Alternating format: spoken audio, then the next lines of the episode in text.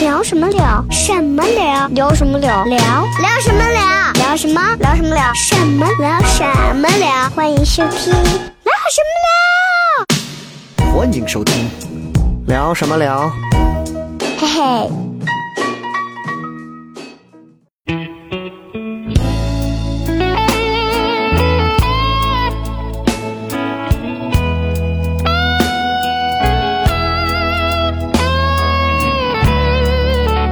欢迎各位收听这期聊什么聊。各位好，我是笑雷。今天非常荣幸啊，这个呃，在我的对面呢只坐了一位嘉宾。然后平时的节目呢都很聒噪，会有很多很无趣的人，然后大家坐在一起去聊一些话题，可能会给很多朋友带来一些困扰。但是今天呢，是我特别喜欢的一个聊天氛围，就是就是两个人坐下来聊天，尤其一男一女啊，共处一室，在周末的这个早上、中午啊，大家就是会有空气当中弥漫着一股其实很正经的味道啊。 然后最重要的是，最重要的是今天呢，这个这位嘉宾呢，呃怎么讲？就是我我上次见他的时候，还是我在北京参加单联儿比赛的时候，然后后来。通过郝宇老师的引荐，我们两个就认识了。后来我们一起吃了一顿烤鸭，经历了北京当时的一轮这个疫情啊，然后后来我们再见的时候就已经是他来西安了。那他是谁呢？他又为什么要来西安呢？又跟这个单口有什么关系呢？啊，我们先来有请出，其实在中国单口圈儿应该几乎每个演员，如果你不知道他，你你要反思一下，你在这个圈子里头是不是几乎没有什么位置和分量。啊，他就是我们的张倩，呃，我们现在也跟相声行业一样，张倩老师， 啊、欢迎欢迎张倩来到西安啊，好，感谢感谢感谢笑雷老师，哇，太吓人了。咱们咱们从现在开始就把老师这个词抛掉，咱俩都不是喜欢被人称为老师的那种，对不对？好，没问题，小雷。哎，好好好，特别好，特别好。然后为什么今天呃会邀请张倩来录这期节目啊？原因特别简单，是因为张倩在做一件事儿，这个事儿我觉得特别牛逼。我真觉得你做这个事儿很牛逼。然后之前我们在聊那次的时候，我也说，我觉得，我觉得我，因为我不知道你现在具体到底在做什么，然后甚至于你的收入来源，我觉得都是一个谜，对吧？但是呢，你这个走到任何地方，说买票就买票，说说看最贵的就看最贵的，然后然后完全也不去 care 这个这个这个钱上的问题，就一直在做这一件事，我觉得特别佩服。那做什么事儿呢？我要跟大家先说一下，他现在在写一本书，但这本书我为什么觉得特别牛掰呢？就是因为他在写一本有关中国单口喜剧发展的一本，甚至是一本这个算是一本史书，史书，对，哇，这个我当时听完之后，因为你知道那次在单立人比完赛之后，然后郝宇说，哎，下来我跟你说给咱啊，那个谁，呃，这个张倩老师呢，这个现在在写一本书，一本有关单口圈的这个史书。我当时想，这姑娘是有病吧？怎么写什么还史书？啊这个圈子已经很史了，就是这就我我想想问一下，就是是什么缘由会想着要写一个跟单口圈有关的书？然后大家可能对你也比较的陌生啊，能不能也给我们大家先简单的介绍一下，这个到底是何方人士，现在是在做什么？吓人了，快把我说成司马迁了。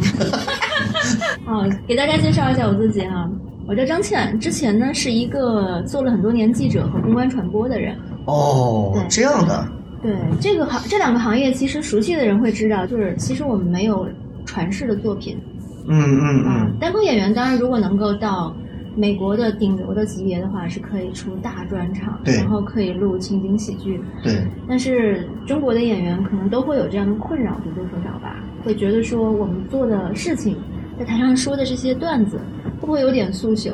就嗯讲的时候观众特别的开心，是但下台之后观众好像只记得那一阵笑声，对，就像焰火一样，过去就过去了。哎，对，呃就像流星一样划过去了。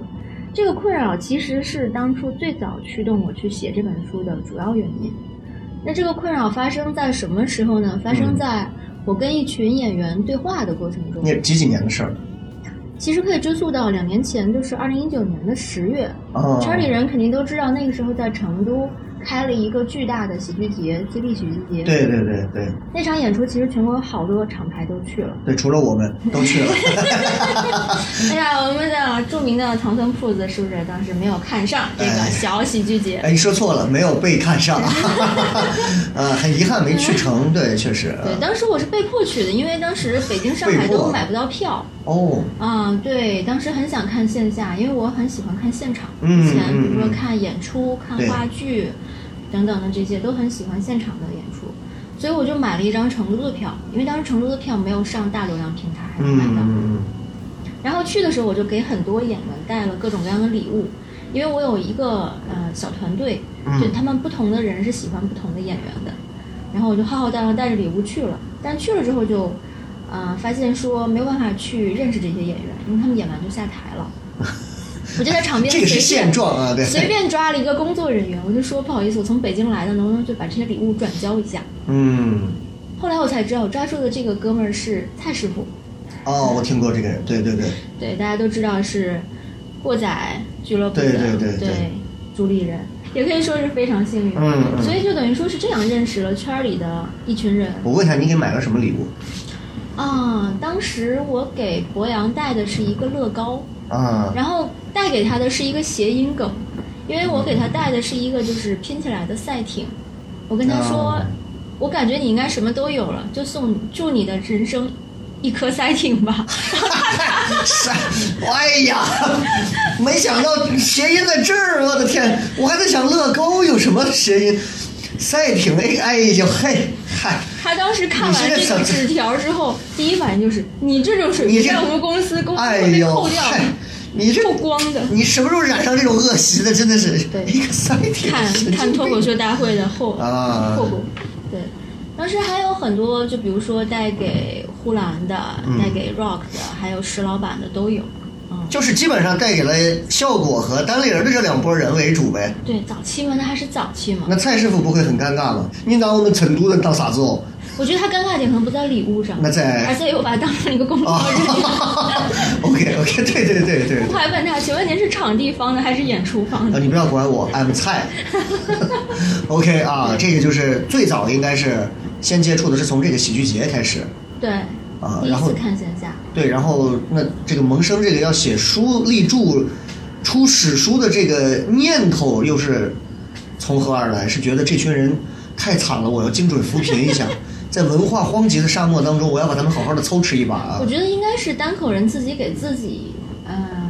招来的福报吧。就假如说这本书是个福报，你管这叫福报啊？ 因那为你可塞挺因为啊他！们当初呃对我都很好，嗯就是最开始认识这些人，不管是蔡师傅也好，博洋也好，呼 兰也好，但是你送礼了，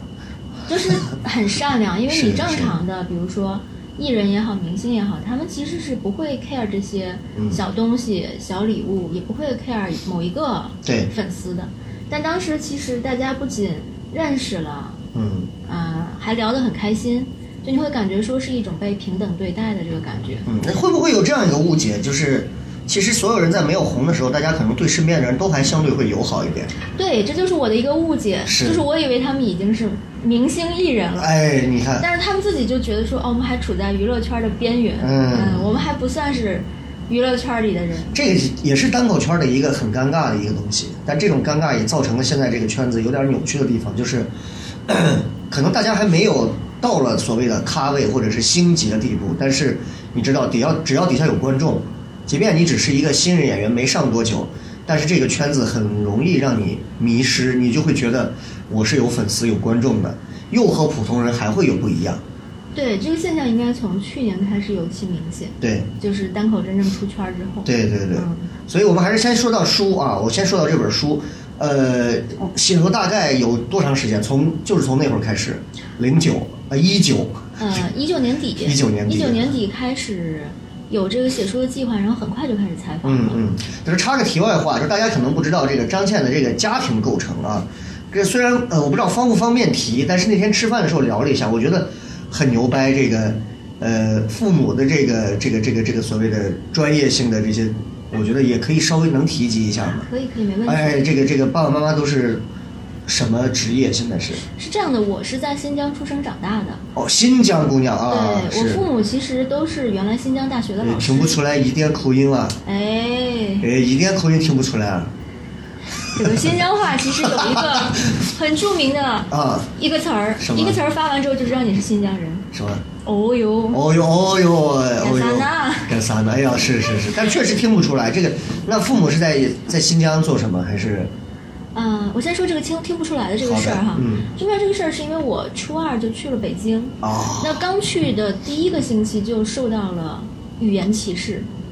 就因为你的哦呦哦这些东西呢 ，我还没敢偶游，嗯就是我在跟我同桌聊天聊得好好的时候，他忽然一脸严肃地看着我，嗯，然后跟我说：“不要说啥，说什么。哎，这这这我们西北人的通病嘛，奇怪， 是北京人说的吗？”北京小男孩儿啊，嘿，毛病没心没肺哎，的北京小男孩儿啊。我们就说啥啥怎么了？就你知道那种没心没肺的初中男生，忽然一脸严肃的跟你说一个事儿的时候，哎呦，你就会觉得这是特别大的一个事儿。对对对，我当时愣了整整三秒钟，而且从那一刻开始，一直到我上大学，我嗯，再也没有说过一次“啥”这个字儿，你你也不希望被边缘化吧？是有这种感觉？对，太难受了。是是嗯那是为啥 呀？ 来来西安了，随便说啊，不许说什么，对，上大学之后就自由了哎，不许说什么，嗯是知道了自由的滋味。对。那然后我，去说嗯，我爸妈，我爸妈原来都是在新疆大学，他们哎呦，嗯、一个是学维吾尔语的，一个是学哎呦哈萨克语的，所以你可哎，以感觉得到，他们在家里如果想说点什么悄悄话，真是太容易了。他们如果想吵架，你也接不上。我跟你讲，我觉得这玩意儿真的，维语对哈萨克语这个真的。啊、 我们新疆人都是不吵架的，直接动手。哎哈，哎，所以哈，嗨直接，所以我在段子里我也讲过，我们西安人要论打架，我们全国谁都不怵，除了东北人和新疆人。对， 哈萨克语你能是不是能说两句？啊、哈萨克比语，比方说，我爸禁止我学的语言，但是我偷嗯，偷为地什学么？了一为什点么？为什么？就是绝大多数的父母都会觉得自己干的这行其实不咋行，嗯嗯嗯，小孩儿以后干点啥都比这个强。是是，嗯，像比如说哈萨克语最简单的，呃，一句话，嗯，常见的一句话，Jackson 吗？Jackson 是这不天津话吗？杰斯玛，贾斯玛，大大哥您杰 是，杰斯玛呀，什么意思？这个是这句话就是你好吗？你确定这不是在骂我啊？ 因为你看啊，维吾尔语 Jackson 吗有一句著名的话叫 yakshi。雅克西，哎对， y a k s h 就是好，是是，这个东西对应的维吾尔呃哈萨克语就是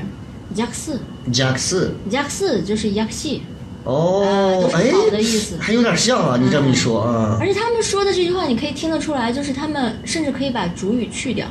嗯，加斯嘛就是好嘛，哦，加四就是好，哎呦，不愧是这个这个啊这语言学的这个家庭氛围啊，这个语言是真的不错。然后这个，我呃，你爸妈现在还在做这个老师吗？ 嗯，对我爸是现在还在民族大学带研究生啊、他他对你写书这个事儿，他是不是觉得你还不如过来说哈萨克语呢？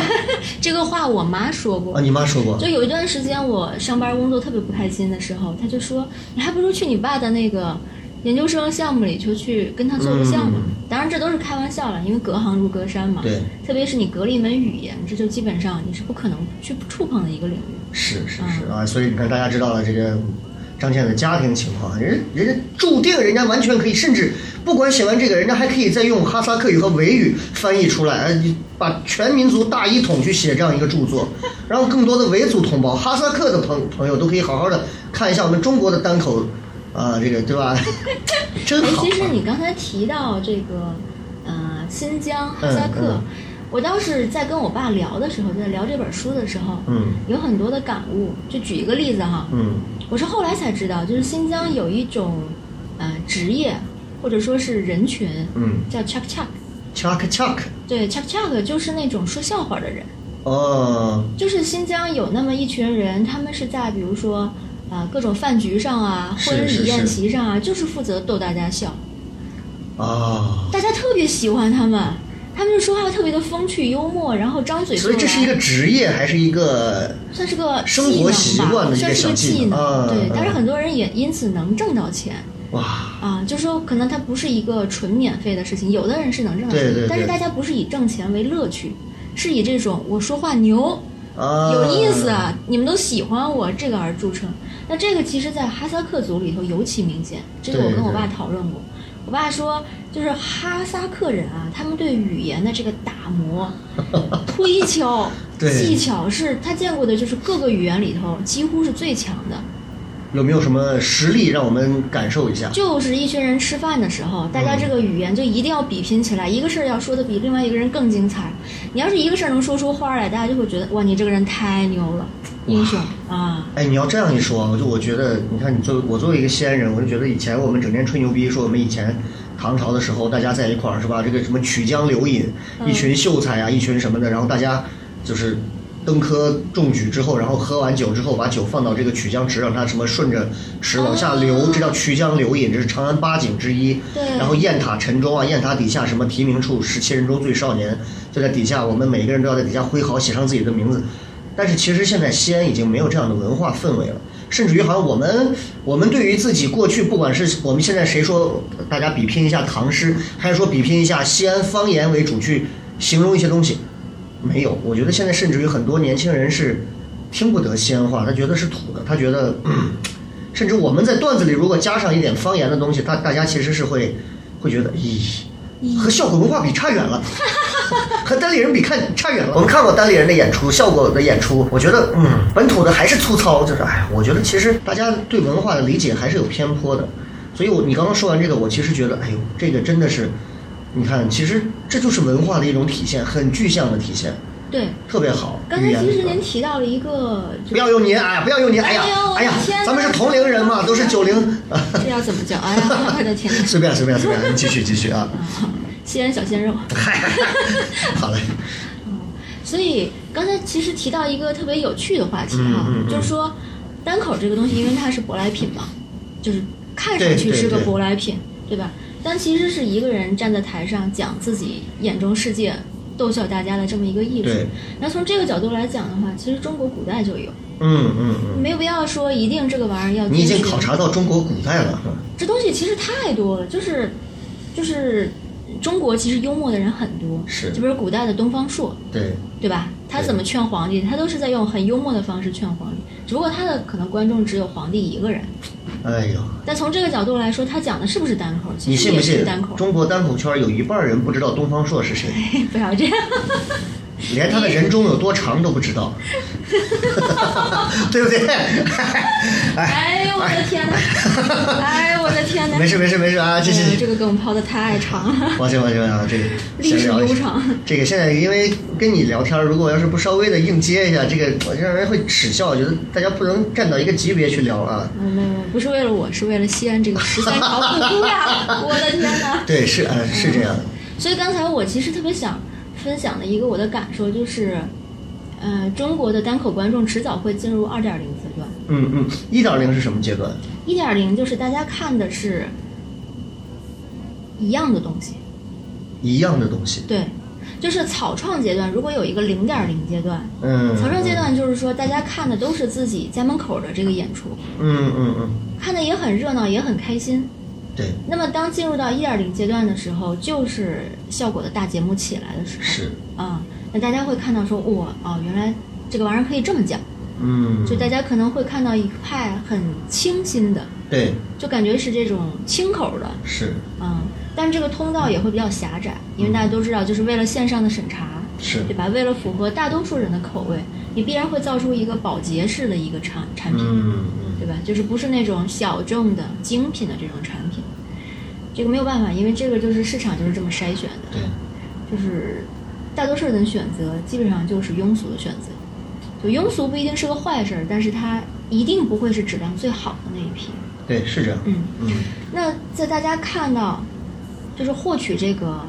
嗯、所谓的主流单口文化产品，嗯嗯嗯已经很容易的现实情况下，对吧？今年脱口秀大会马上要出第四季了，是，在这种情况下，我相信早晚就观众会意识到说，我们还能不能看到更多的、不一样的、贴近我们的生活的东西？这个感觉就像中国人当年看美国的单口，嗯，对吧？最早会看说，我去，这太牛了，对吧？这都敢说啊，这都敢说，这还能这么玩儿？看久了之后，依然会发现美国人讲单口一样是有套路的，是，而且美国的生活离中国太远了，对，嗯，而且各个国家之间，你说中美之间谁更先进，这个很难讲。嗯，你说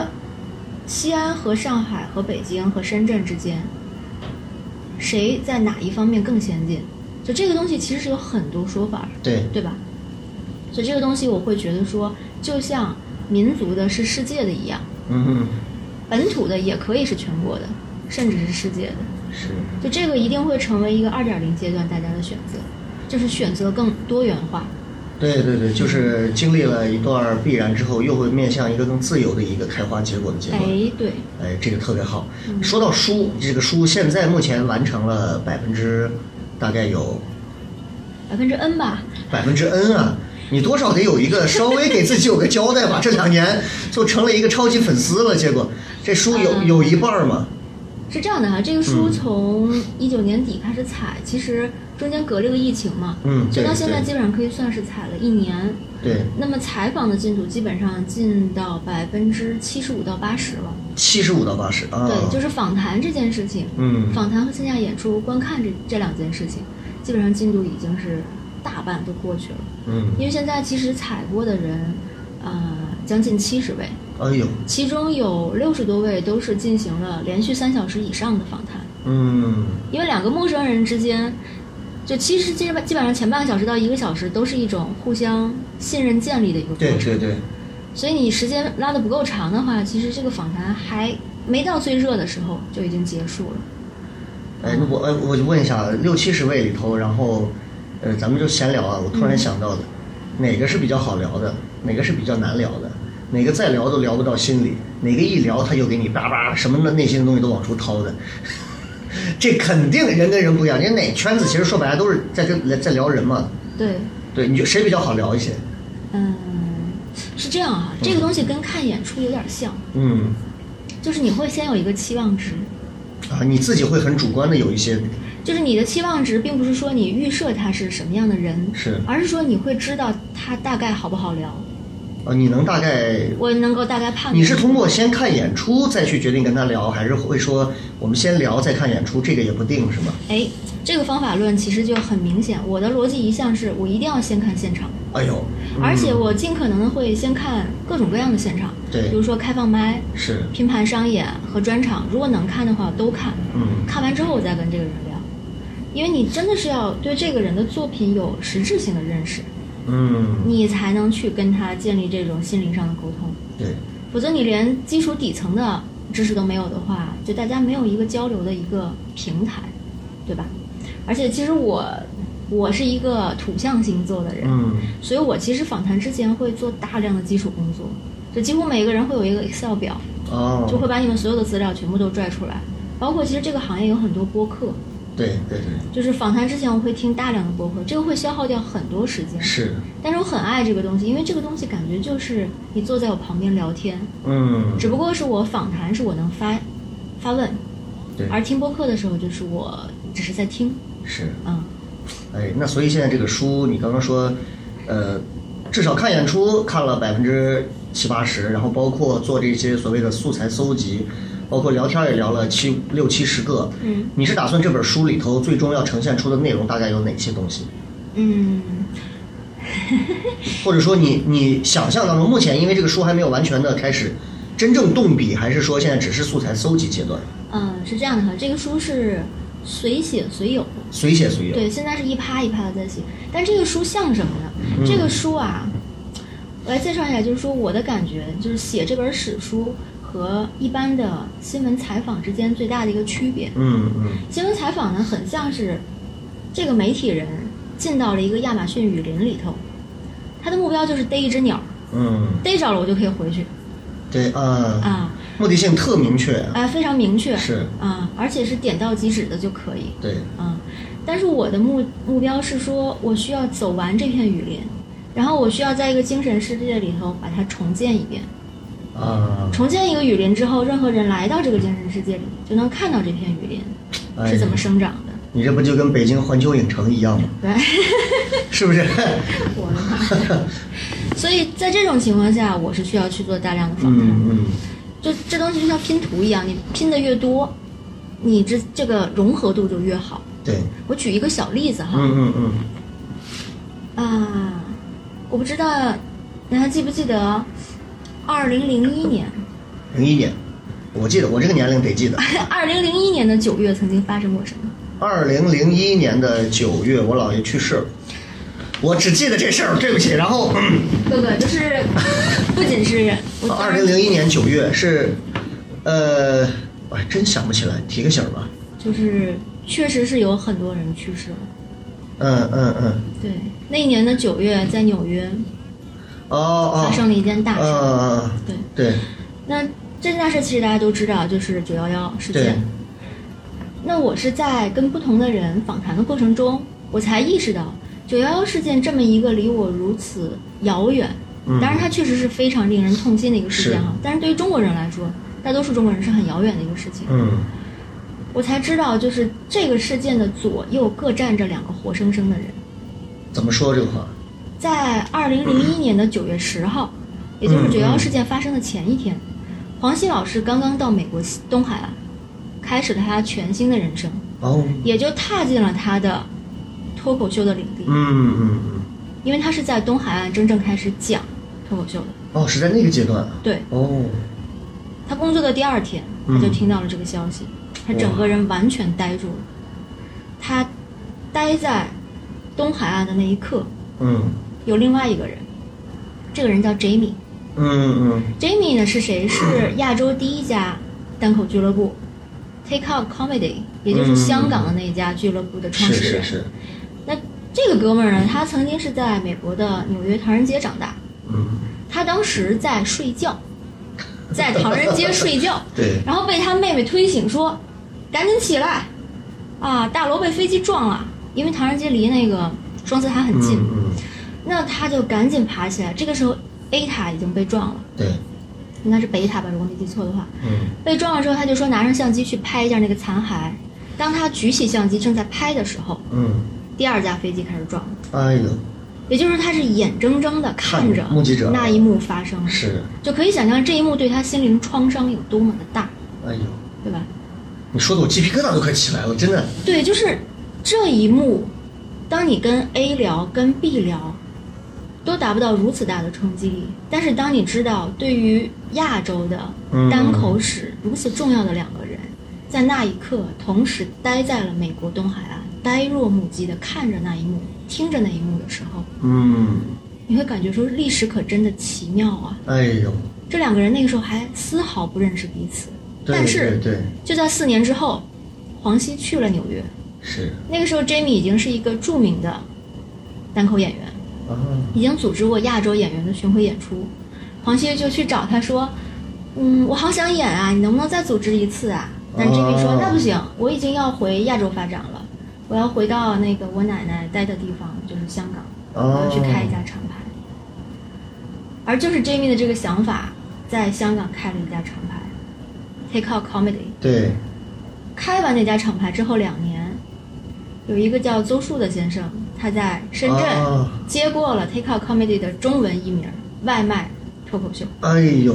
外卖脱口秀走出了程璐、思文、海源、博洋、野兽、嗯 Robin 等等一大批的非常优秀的是是是单口元老。哎呀，你这个，哎，大家听完这一段，如果尤其是在中国你 已经开始从事单口喜剧的话，我相信至少七成以上的演员啊，现在啊，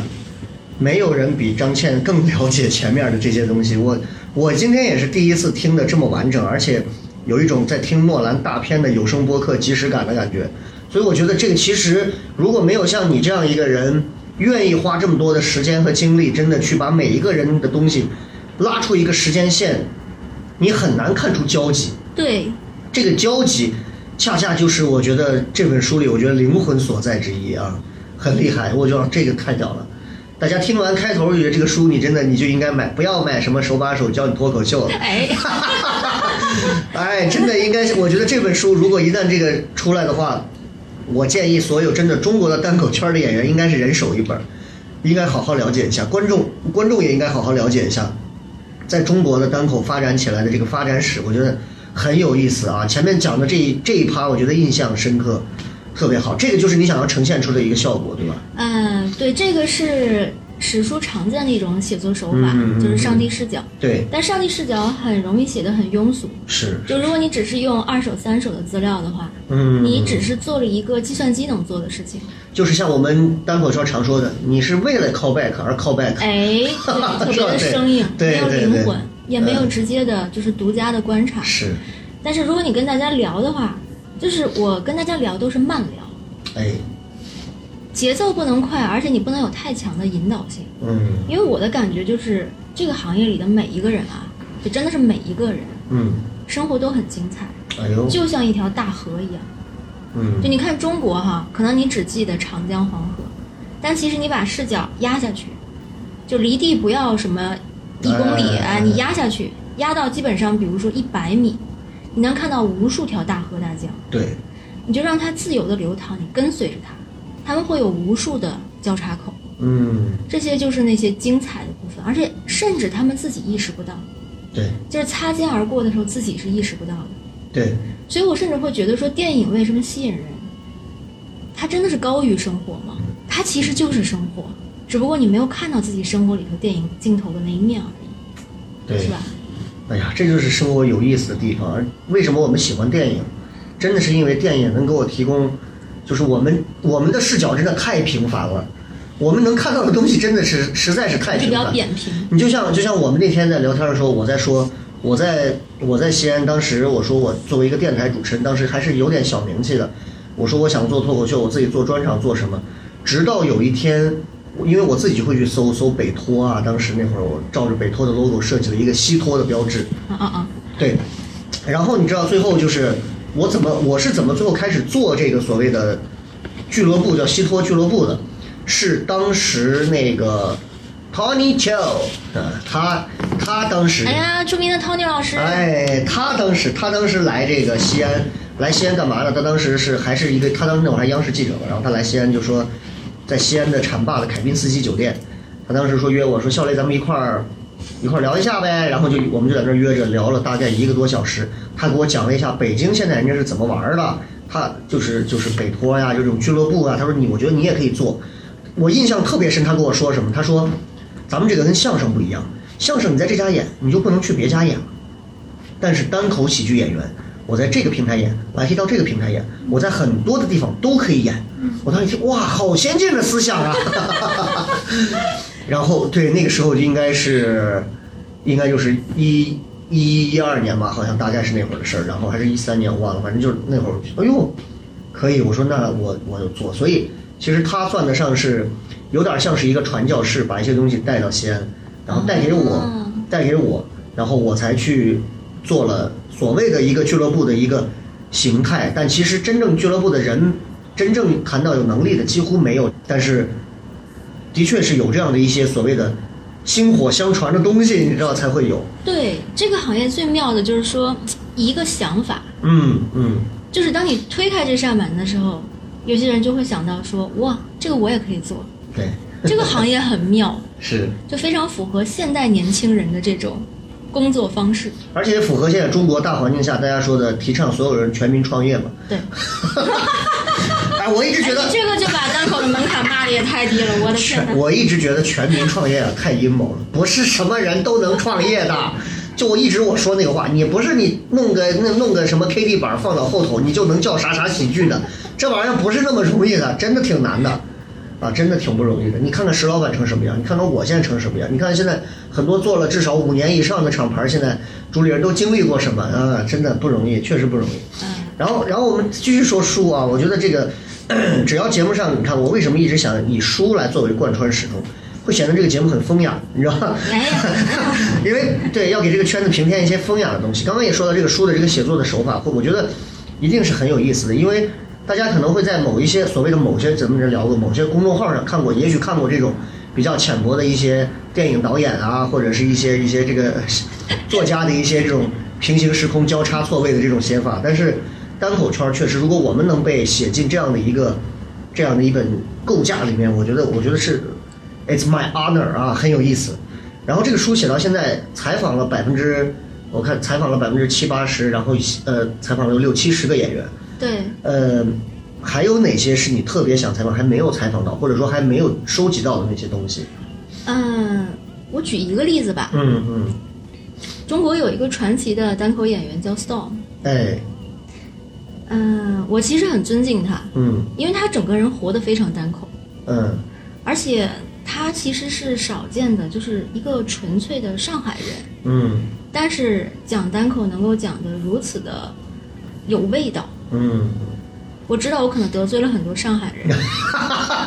没有没有，不存但是在，不存在我觉得没有办法，就说这个就是一个典型的环境差异。是你生活在一个越好的地方，往往你很难产出就是震撼人的这种作品，嗯，对吧？？你看东北，是你看陕美，是， 对吧？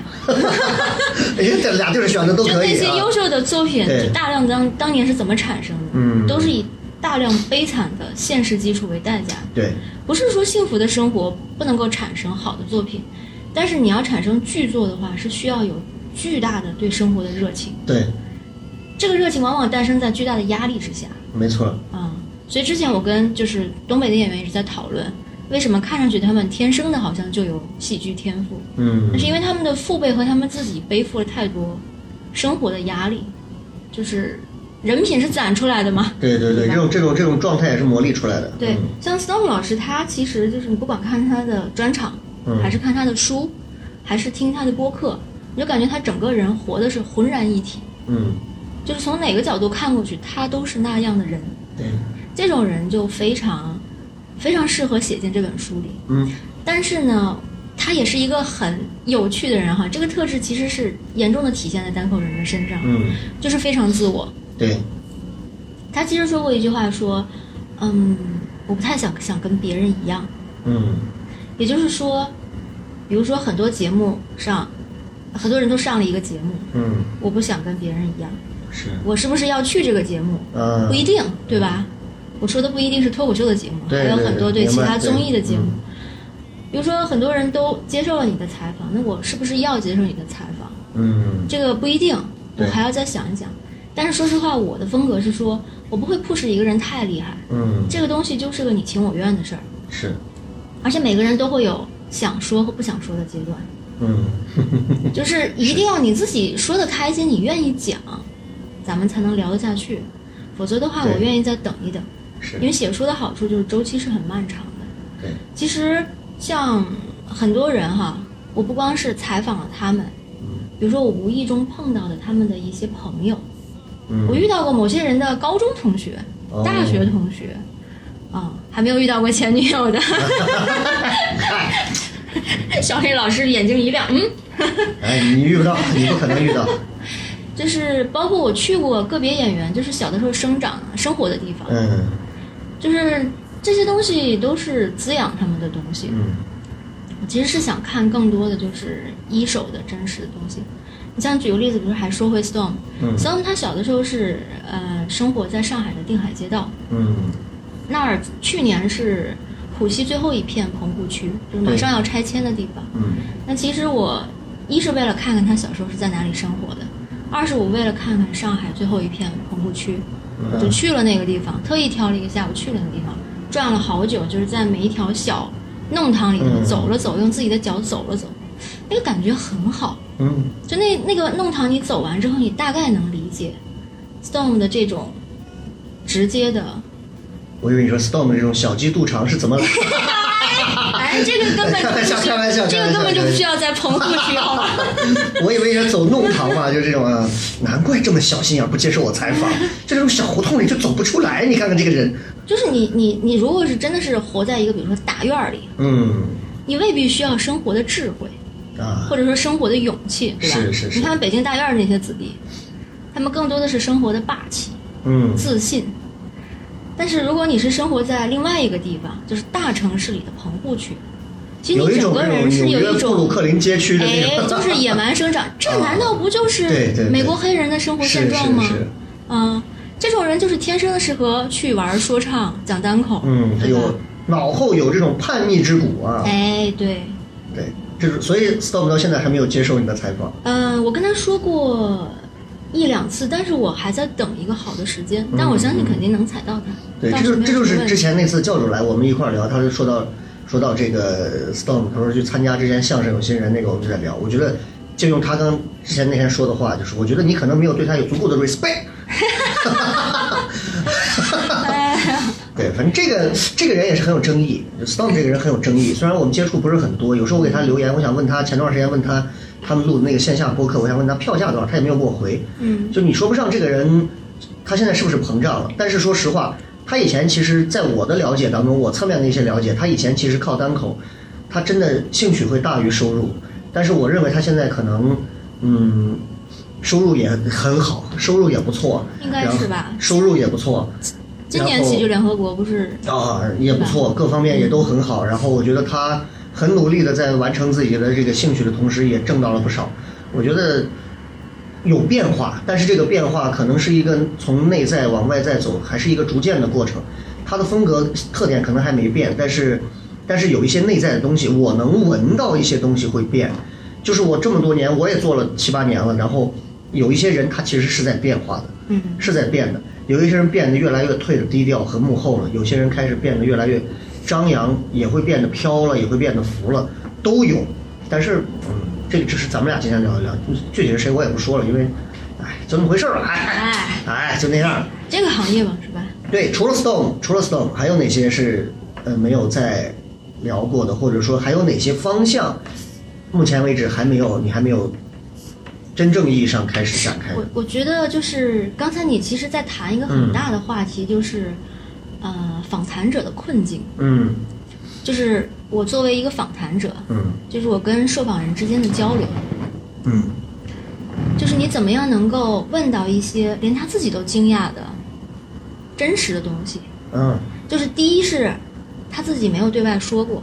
第二是这还得是个真实的东西，是这种东西是非常珍贵的。你有问过这种？这个发生过太多次了，嗯就是我的很多方式其实都是看上去很笨拙的方式，比如我前期会做大量的现场演出的观看。嗯那当你一次一次出现在这个人的视野中，而且你是为了正经事儿去的，对嗯吧？我是你的观众，我去看你的演出，我是在了解你。其实他们是能感受到你的诚意是什么，啊。对，另外一方面就是说，嗯，我在跟他聊的时候，我不会像咨询公司做事儿那样，嗯， 哼哼又得罪了一个行 业。哎，没事，咨询公司也不听这咨个询啊。公司它挣钱的方式不一样，逻辑呃方法论不一样。嗯就说，咨询公司和很多的呃媒体人写作的方式是说我先预设一个或者几个方向，我去验证，只要验证出来其中一个，嗯我就可以去拿出来去变成成品了。啊，是这样啊、这是对一种典型的，其实是非常好的商业方式，是我们都可以理解。但是对于一个书的写作者来说，他如果要还原一个亚马逊雨林的话，他要做的是跟这个雨林一起生长，就生活在里边儿。嗯所以我跟大家聊的时候，一般都是漫谈。嗯很多人会感觉说，哎，你这个有提纲吗？你这个怎么一会儿聊到东，一会儿聊到西，你就让我这样肆意的这样聊着，你就不怕拽不回来吗？但其实我每个人都有一个长达至少五十个的问题，哦我脑子里知道说问到哪儿了，哪个没问到，哪些能够串起来。嗯就是我可能问你的时候，甚至我都不看我的电脑屏幕一眼，但是我知道说，咱们已经进展到什么阶段了。但是这些只能保证我想要的基本的东西有，而问出真正的有价值的东西来，这个东西就是上天的恩赐。嗯，有有哪些恩赐是让你觉得，哎呀，今天 big surprise？嗯，我给你举个例子哈，啊哎，好好好，我就爱听例子，你知我道给吗你举个例子。嗯，前一阵儿我去东北采访，嗯我采访了一个人，嗯这个人呢，就是一开始我对他的预设就是，应该这个访谈会比较艰难，嗯因为他从各个方向透露出来的信息都是一个话很少的人，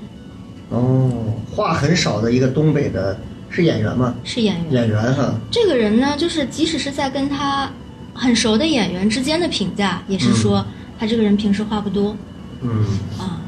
那我有了这样的预设，我就去跟开始跟他聊嘛。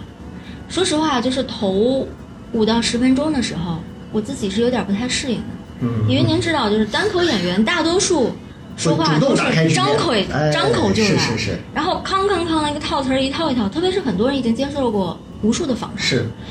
我要做的其实是慢慢的把他们引到就是真实的小路上嗯去，嗯就咱们别老在那高速公路上对走，对对这个东西大家走过千百遍了，没有是人要看的，对吧？但是这个哥们儿呢，是你感觉他在田埂上散步，散步的方式是进两步退一步。嗯，嗯，就是你感觉他脚上拴着俩蜗牛，这么慢吗？真的是很慢。就是我一开始我会觉得，我天，今天不会啥都踩不到吧？就是其实啥都踩不到也没有问题，我没有那么强的功利心，但我是会觉得说我会对不起他的时间。嗯嗯因为我作为一个访谈者，我的宿命就是会有一些猜不到的东西，嗯但是我其实不太愿意说是浪费别人的什么东西，嗯，但是我就在想说，其实也无所谓，对，也是一个蛮好玩的一个尝试。而且说实话，我是一个，呃，看上去很活泼的人，但是跟很熟的人也可以慢慢聊天啊，这种就是都很享受的。嗯我就跟他慢慢的有一搭没一搭的聊，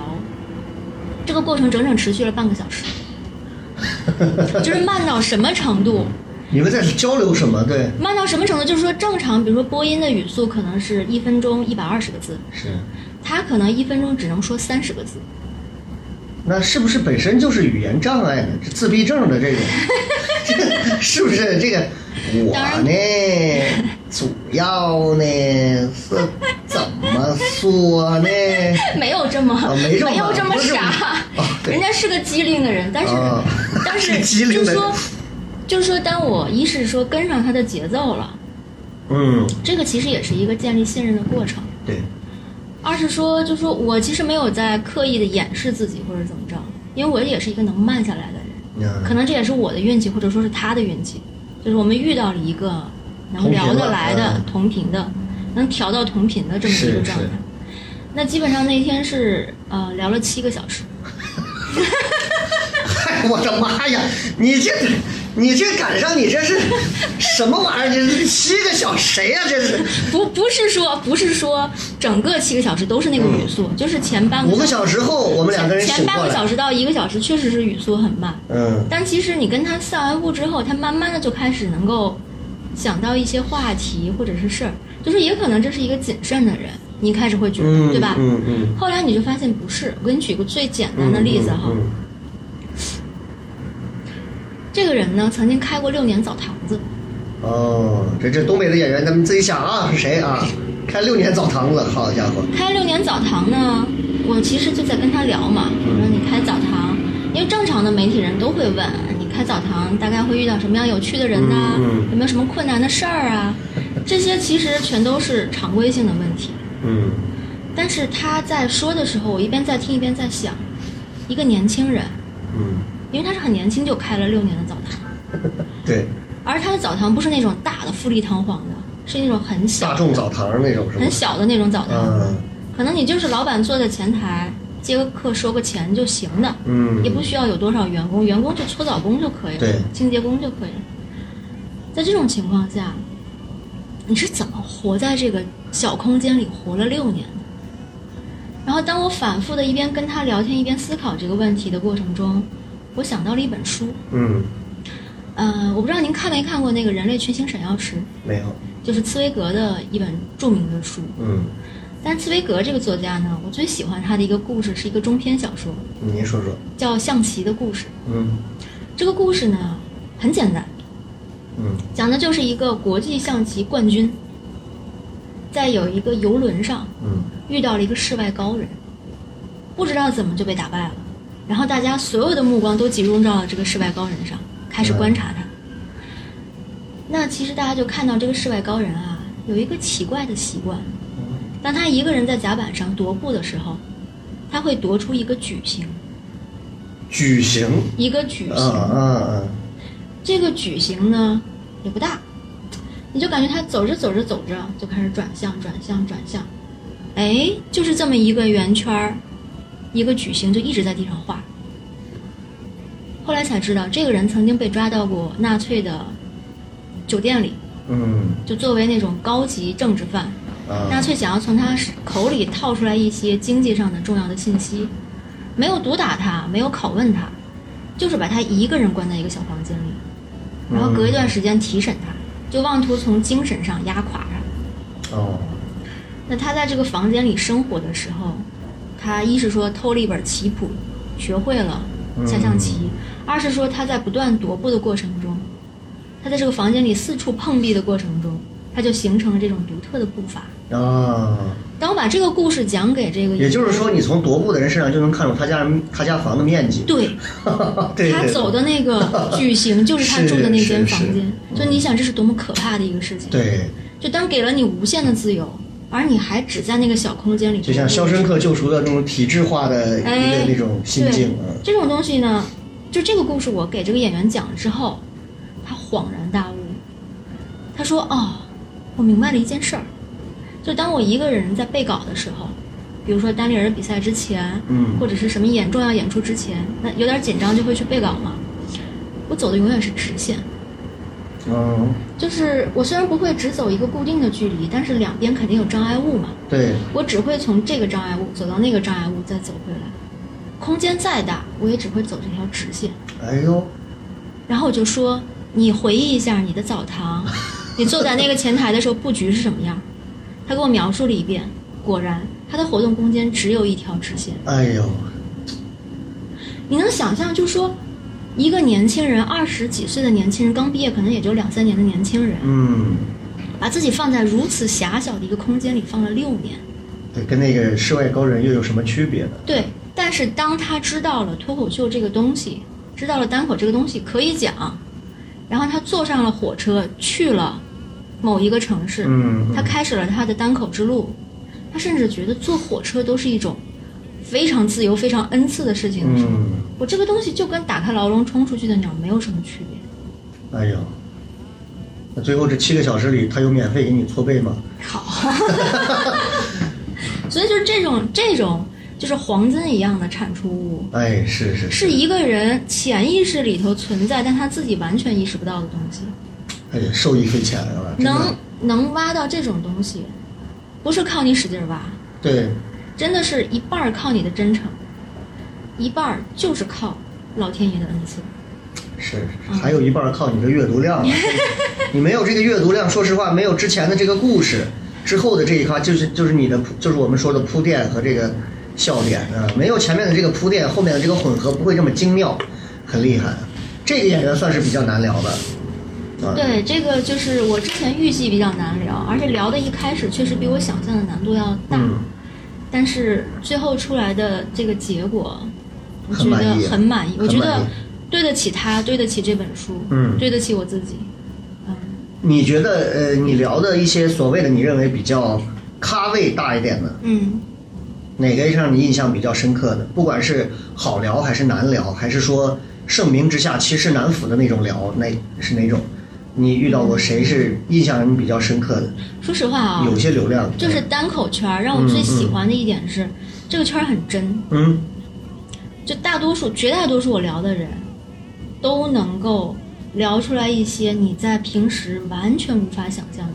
完全无法想象，完全无法想象的东你西。指的比如说有什么？咱们隐去姓名，只 OK 说事儿啊。就比如说，呃，有一个人，嗯，他曾经在中国的广大土地上对，扶持了大批的演员和俱乐部，嗯可以说是，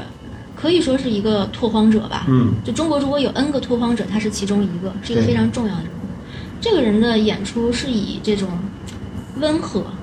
我不是说不好笑哈，嗯就是说他嗯嗯没有那么强的攻击性，对，就他的攻击性都在自己和自己家人身上，但不会搞那种低俗的东西。嗯那这种就你势必会感觉到说，通常情况下这应该是个温和的人，但是当你把这个人的人生剖开之后，就他自己把自己的人生剖开之后，嗯你会看到他的曾经遇到的一个人生巨大的落差，哦，就是他曾经是天之骄子一样的学习的尖子生，嗯而他的高考遇到了什么，遇到了什么几乎是打碎了他之前所有的光环。嗯那在这种情况下，他要怎么面对自己的人生？嗯嗯，那他的性格会发生什么样的转变？对，就这种东西会造就了他，就是说，外表看上去是一个温和的人，彬彬有礼的人，乐于助人的人，但他内心依然是有团火的，啊他，依然有自己的坚持，他想做东西，是，想做纯粹的东西，可能会不那么功利，他会想要做一些让自己满意的东西。嗯，就这种东西，你猛一看上去啊，你该是个圆滑的人吧，但其实是一个极有坚持的人。是，嗯，再比如说，我举个就是大家都认识的人吧，哎啊， 哎，就比如说张博洋，嗯张博洋这个人，其实我第一次看他是《脱口秀大会二》嗯嗯第一期，就是他王炸的那一期嗯，啊，我就觉得说哇，这个人太牛了，就是讲的东西非常的贴近生活，对，好真实啊。那接触了他之后，也会觉得说哦，这个人真的是，就是他的负面情绪好多，嗯，但是他的负面情绪不伤人，就这点很这个不好伤人的这个这个这个这个尺度，或者说你的这个标准指的是何谓伤人？我一直在琢磨这件事儿。嗯嗯就比如说，博洋是一个现实生活中极其爱抱怨的人，嗯就这个也看不惯，那个也不好，就是哪怕是比如说怼公司、怼同事、怼观众，就他会有很多抱怨。对这种人按理来说应该是很招人恨的这种，对对对但其实大家都很喜欢他，是因为我感觉得到，就是说他的所有的这些怼啊，他带有一种就是我其实也没想改变你什么。哎，这个很对，就底色很友善啊对，就是他底色其实是放弃的，啊，就是他连自己都放弃了。这个就不会给身边人造成压力困扰。不会有压力，嗯就大家都知道你其实就是开个玩笑或者吐个槽，没有那么认真。有点像贫嘴张大民的那 种，然后就是那种我不打算改变世界，这个世界再糟，它依然值得我们去面对，对吧？就是，但是我可以继续去吐槽，但是我的吐槽无伤大雅，是那种感觉。对，嗯嗯就这种人的话，就会让你觉得说，我靠，就一个人还可以这样活着，而且你在节目上，你感觉他好像是这样活着，是下来之后发现，我天，这简直是比节目加强了十倍。是吗？那这种人的话，就很招人喜欢，对吧？招人喜欢是必然的。我跟张博洋之前应该是，哎呀，我们我们就见过一次，但是那次谁对谁也没有印象，就是上海当时第二次办的那个功夫 comedy 的那个比赛，啊，呃，那次那次比赛的时候，我是我是我是第二组第二组上去，他第一个上的。我我当时看了一下，我觉得反正是一个很很很自我的一个很自由的一个在舞台上，就嗯想不出来了就骂句脏话，骂个忘词儿了就那种。我我唯一的印象在那儿，后来就是他就上上节目啊干嘛的，嗯就没有再有其他的接触。对，嗯，所以他是在底下，你在上面跟你采访的时候，这个抱怨的话还多吗？还是怎样？我他就是一个人间吐槽制造机。嗯，你你有什么记得他吐槽什么多的？就他很早就开始吐槽，就说脱口秀这个东西就不成立。嗯，那吐槽大会我感觉就要完了，就是你说他真的会觉得这玩意儿就完了吗？那他还是辛辛苦苦的，对吧？嗯天天干到凌晨三四点去给吐槽写稿，就他就是那种哎呀，嘴上特别利，吐槽的特别的狠，但是他该干的事儿都会嗯干但。是你看，我作为一个我作为一个所谓的一个呃民间呃三线城市一方的小主理人啊，我、嗯，一方我很诸我侯真的我很我很羡慕和欣赏这样的演员，就是我不管他在底色他会给别人造造不造成困扰，但是这种能不停的带出就所谓的人间吐槽机状态的，嗯，哇，我太佩服这样的人，我太想要这样的演员了，太少了，大多数演员不敢、不想、也不愿意，甚至就已经脸上就写着两个字妥协。你觉得现在年轻你要人是越来越妥协了吗？我不能说现在所有的，反正我见到的很少，我很少在和我们在我们经常也会有读稿会，我们也经常在线下会有一些复盘，我很少看到一个人经常会带着满脸的问号过来跟我们或者跟我交流说，哎，你觉得这有什么用啊？你觉得这有什么意思啊？你是这样有这样对吗？这公平吗？这是这是个人吗？他是不是该死？你我觉得没有，我觉得一个人如果不给自己去自设这么多的一些反问、提问和问号的东西，他在单口圈里头，他的世界是单调和乏味，boring 就是这样，太少了，这样的太少了，真的我我见到的很少。对，我觉得您您可能是想提到一种人，就是说这种人，如果是放在汽车圈儿，嗯嗯，以前的汽车圈汽儿，车圈啊，哦对，因为我之前一直在汽车圈儿，就汽车圈儿有一句话，就说一个人是个典型的汽车人，就是他的血液里流淌着汽油，嗯嗯，就这种人是典型的汽车人，就是他是非常爱这个东西，对，很适合做这个，就是单口人应该是骨子里头就流淌着那种愤怒和敏感，嗯就他总是被这个世界伤得很厉害。对，他又不能够用实际行动去改造这个社会，所以他就只能喷，只能去 diss。我就是这样哦啊，我就是一个，我和张博洋不一样，在于我很容易被很多人讨厌，我很容易被很多但人是讨厌为。什么呢？因为我我是个表达欲很强的人，而且我是个很有愤青精神的人。就你看我的公众号里头，我以前做的电台节目里头，乃至于我做的一些电视的直播里头的表现出来的一些东西，我我可以在啊我们的我我是在陕西广播电视台，我当时我们应该是陕西本土线下应该是覆盖最广的陕西二套嗯青青春频道。我在晚上做一档新闻类的直播节目，挂着耳机，前面有提词器。比方说，接下来是一个九旬老太太被车撞了一个事儿，前面都会有这种引导的词，我从来不用，我都是现场即兴直播，我是即兴。哇哦，但是我知道它的尺度在哪儿，我不会说过的话，嗯但是我一定会用我的负面情绪的方式去把这个东西带出去，就是我会不遗余力的在任何的边边角角里头去把我的对这个世界的不满，对很多东西带出去。比方我听到了一个地方的演员，或者说就就拿西安来讲，我听到某个演员他很飘很膨胀，我甚至会迁怒到这个行业对这个人造成的影响。我听到有人去睡粉儿，我就心想，我靠，我说他妈这个圈子是不是要完？后来我听说北上都有，哎呀，我说那行行行，流行早就完了 popular 啊，哎，就这样吧，哎，嗨，所以其实我从去年到今年经历了很多事情之后，其实对我的变化很大，包括你咱们昨天前天见冒大雨那见的时候，对，我我第一句话见你，我跟你说的最多的就是，我这段时间对单口喜剧的热情降到了一个史上最低嘛，冰点。嗯就是我我对这个行业和对这个行业里的每个人，我都我都没有热情和兴趣去去像以前那样持之以恒的去关注去观察。所以为什么我想跟你聊，是因为其实你反而像是一个绕开了这个行业和圈子，你现在反而跟我一样，有点像是躲在门后或者在猫眼背后去看他们的那个人。所以我觉得其实反而跟你聊，我没有那些焦虑和我会有很多的安全感。如果现在是两个单口的演员，我免不了又会愤青，或者免不了愤青完之后，我又会觉得这个行业很烦，因为的的确确现在市场发展规律导致现在蓬勃，蓬勃的背后也会有泡沫，泡沫的背后会有人性的善与恶啊美与丑很多东西，所以我又反过来想，我说我这个年纪了，整天想这些东西，他妈的太矫情了。可是我又想，这个东西我也是人生第一次经历到这些，我为什么不没有资格去去说这些呢？所有所有的一切，就导致我现在这个阶段，我觉得我现在这个样子，我也我也一直是抽出自己去看自己现在这个样子，一一面在享受，一面在经历着这种痛苦，就就是这样一个状态。所以我特别想跟你好好的聊一聊，就是尤其是借着这本书去聊一聊，去看看别人，去看看更多好的东西，去听一听那个走剧情的人呀、去听一听，我觉得特别好。我觉得对我其实也是一种，呃，重新的一种反哺和受教，我觉得特别好。呃，说回来你，说回来你，因为毕竟咱们是两个人聊天，最重要的是我还要，我还要想让更多人了解到咱们这个书，好，很重要的一个问题，这个书名叫什么到底，哎呀，我的天哪！对不对？书名儿，还没定，书名儿预计应该是会叫三个字儿吧，三个字儿，三个字儿不是书名三个 字，好傻。我的这本讲述中国单口的一本史书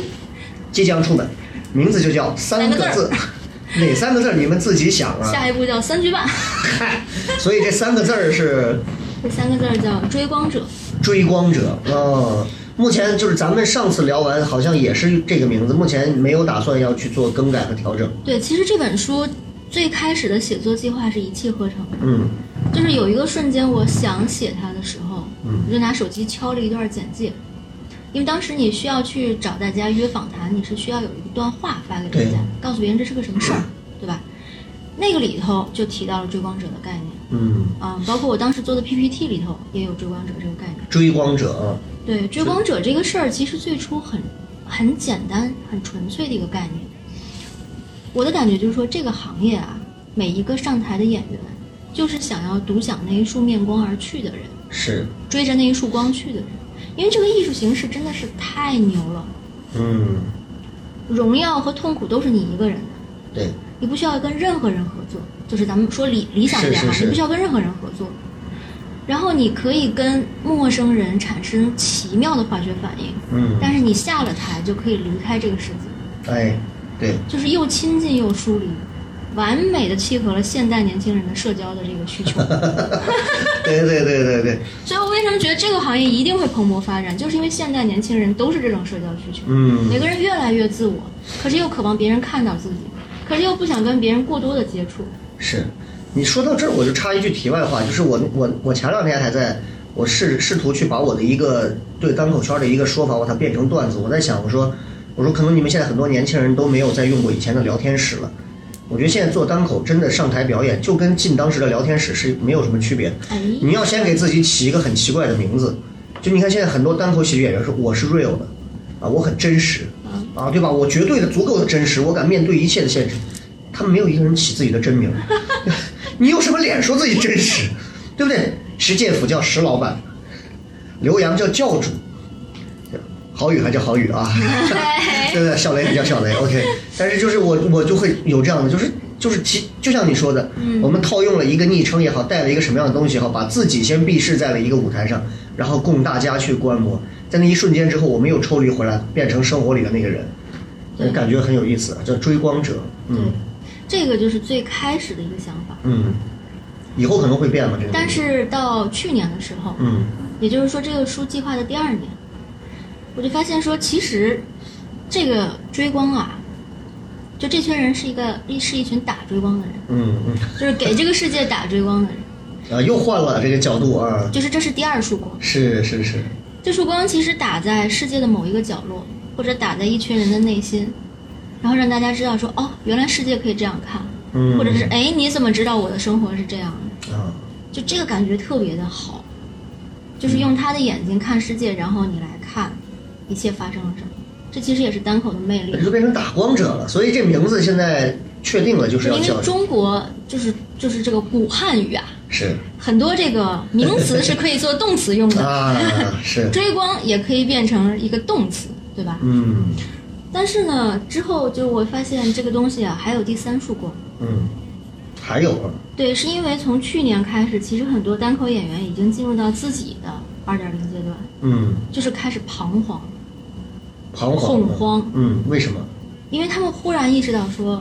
我一天天就这样了吗？啊，就每天就在台上讲段子，是，下来之后就回家这不说我写段子 吗？。哎啊，一回事儿一回事地儿，方神明有自己的俱乐部，这这什么精彩都经历过 了。嗨，不要这么谦虚。就是他们会惶惑说我的人生意义到底是什么？对，特别是就是在现在的某一些尺度下，嗯，很多东西你不能讲。很多演员会抱怨说，我怼自己、毁自己的段子是最好笑的。可是我讲这个不是太傻了吗？嗯，太蠢了。可是我又有的时候不得不借助它去热这个场子，对对对救这个场子。对，我在做什么？我跟传统的闹剧到底有什么区别？嗯就在这种情况下，其实大家等于是照完了世界，还得照回到自己身上。回光返照，你要把大家说死 了，啊，这是另一个层面上字面意思的回光返照，开始人哎照家自己 回，光就可以啊了。回光啊，回光者，对 对，就这一束光，其实你最终还是得回来，就是说嗯。你得知道自己站在台上到底为什么。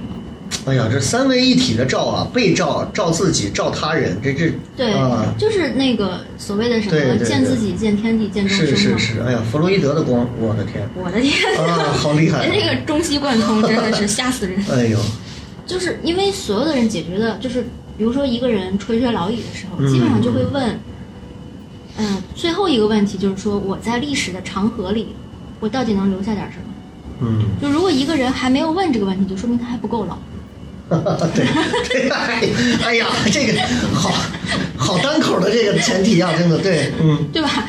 就所以，我为什么写这个东西，无非就是我也想留下点什么，是以及为我喜爱的行业和嗯我喜爱的这群人留下点什么。是是是，但是他在还没到垂垂老矣的时候，就是比如说到中年阶段，嗯到某一个瓶颈期的时候，一定会想着另外一个重要问题，就是我到底是谁？嗯我在世界上我干嘛呢？我到底有什么价值？我图什么这又回到了人类三大最重要的问题啊，啊？对，这是是那个终极问题，每个人都会有这个阶段。所以这束光其实最终你是要照自己，对，就像有的演员已经在，嗯，就在聊天里头会说说，其实讲单口受益的根本就不是观众，嗯受最多益的就是我们这群单口演员。嗯我们获得了掌声和欢笑，我们获得了人生经验，嗯，我们获得了爱和信任，对，我们重新认识了自己，重新认识了父母嗯和这个世界。我们从来没有这么脚踏实地的站在这个世界上过。谁说话说的这么像美国总统了？哇，我这是把大差不真多的二啊三十个人的话哦集合在一对对起，对，大大概就这个意思。所以这个东西的意义，其实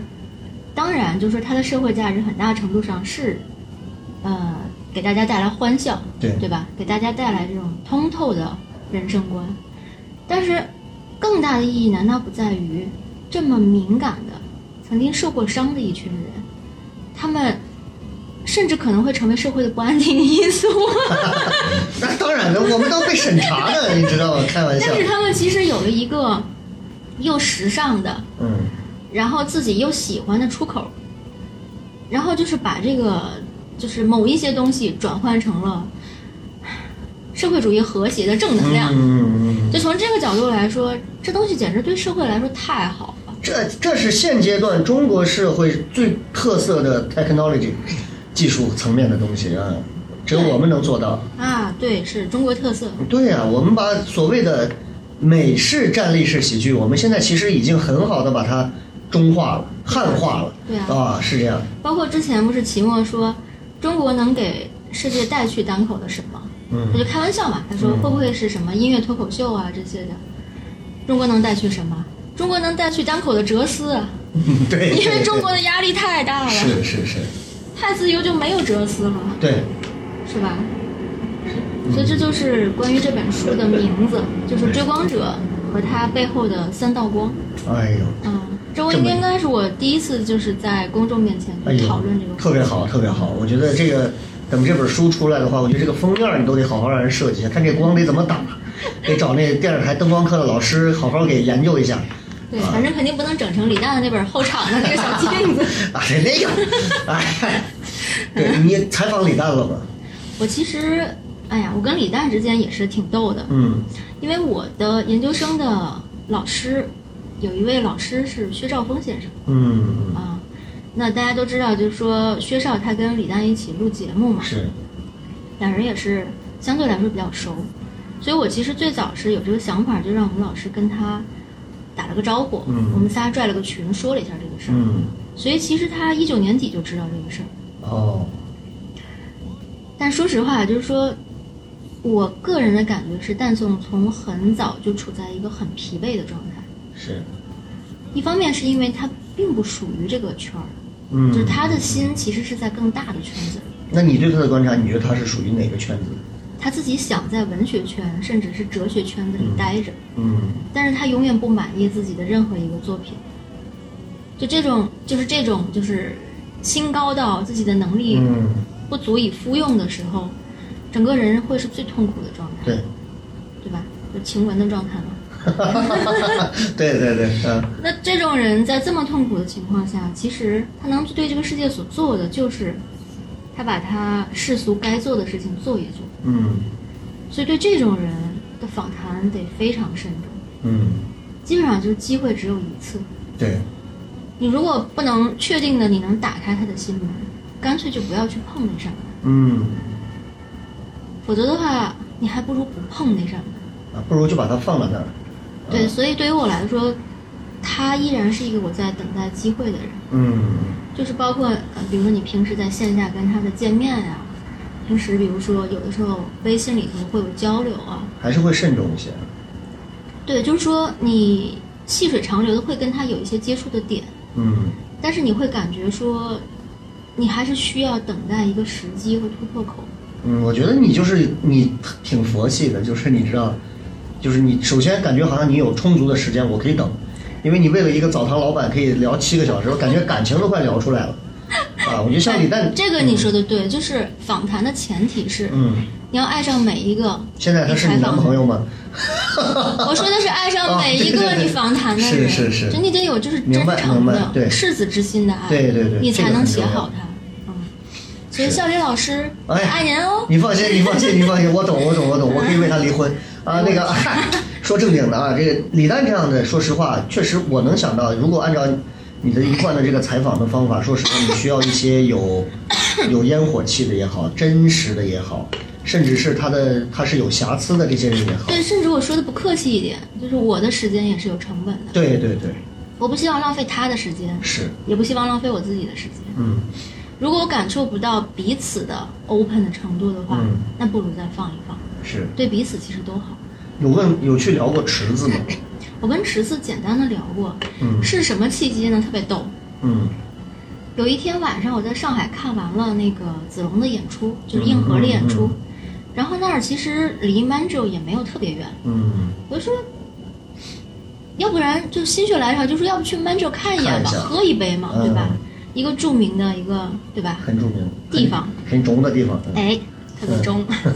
我就去了。然后我当时都推门要进去了，嗯是那个服务员往那个门口的阳伞下面看了一眼，当时已经深更半夜了，我就顺着他的目光看了一眼，发现哎，那不是池子坐在那儿吗？那 哎，这什么情况？然后再看看盖柴也坐在那儿啊，啊，俩人聊天呢。哎，我心说那都见到了，你不去打招呼不合适吧？嗯其实那是我第一次跟他介绍我自己，然后我就走过去跟他说了一下我是谁，嗯我在写一本什么书，大概是想跟他说以后有缘分的话，对吧？咱们可以约个访谈什么的。他反正确实是也很真诚客气，嗯就拉了把椅子让我坐那儿，我们聊了一会儿， 聊了聊他自己当时，因为他当时还没有从那个风波出嗯中完全解出来，对，他也在就是头大的阶段，是，包括他跟我说，你看我在这儿立了个麦，在这儿立了一个月了，我想上台，这个犹豫，这个对吧？他那种心情，其是实每个人都想象得到。就是当时，当时那个感觉，就是虽然那个聊的过程肯定是达不到连续三个小时的这个标准，嗯但是你能够直观的感受到这是个什么样的人，嗯，这个什东西什么太重样要什么样的人呢？你能感觉？就是一个没有被大公司和社会的毒打毁害过的、毁坏过的年轻人。还是有纯良的少年心的一个年轻人，嗯对，就比如说，你看他跟他的朋友之间说话是那种语速极快，然后互相抛梗抛的，就像那个嗯跑酷运动一样的对这对种对风格。他很显然不是在秀，是，就他就活在那个状态里头，而且他觉得这样特酷、特别好嗯玩儿，这个会让他特别兴奋、特别开心。你的观察，你跟他聊这么长时间，你的观察，他会去就比如说我开玩笑说，哎，你是要来访谈我可以啊，访谈我可以，你能不能给我加上一下我和效果那那些年的事儿 那一部分，我就再接受你的访谈。嗨他你觉得他的内心会有那种会去记恨或者是怎样？就像那种我觉得他根本不他 care，不 care 这个事情，嗯，他这很难得。他根本不 care 什么名人啊、嗯大公司啊、什么大的这些名气和钱，我觉得他应该是不 care 这些东西的。嗯，他说起这些的时候，就是哎，我这个我就是对吧？这事儿还没搞定呢，我的天哪，就是就这种感觉，是，就有点像是小孩子的一颗糖被拿走了，嗯。我去，这怎么办？你拿横竖解决一下吧，就这种就是特别无所谓的这一个心态。感觉就有点像是一个有钱的人，很有钱的人，他突然有一天说：“我觉得钱没有意义。”他把钱抛掉了，你会很幸 福。但是我们大多数的人是没有那些钱，甚至说甚至还连挣钱能力都没有的，我们就在那儿喊，天天发朋友圈。我觉得钱没有什么意义。这个我觉得相较而言的话，我觉得至少他能去做出那种做减法的这种事情。嗯而我们很多人，你知道，就是有很多，尤其像我们这些很多地方的演员，跑到北京、上海或者去了哪里之后，然后就会回来，会去有炫耀，会去怎样？我觉得这是一个，哎呀，这个啊一比较，我我你理知道解您说的那个嗯状态，就是所谓的平凡之路哎得辉煌过之后，哎，才能走得踏实。是，但是池子小的时候是有大把的自由，嗯，然后很快年少就成名了，有无数的名气。对，我不能说他挣了很多钱，但是显然就是说跟正常的单口演员就不是一个数量级。嗯，而最难得的是，所有这一切，至少我的感觉是没有太腐蚀他这个人，嗯，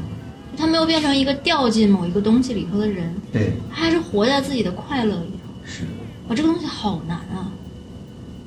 就是就是你知道，有的时候我甚至会喜欢踩一些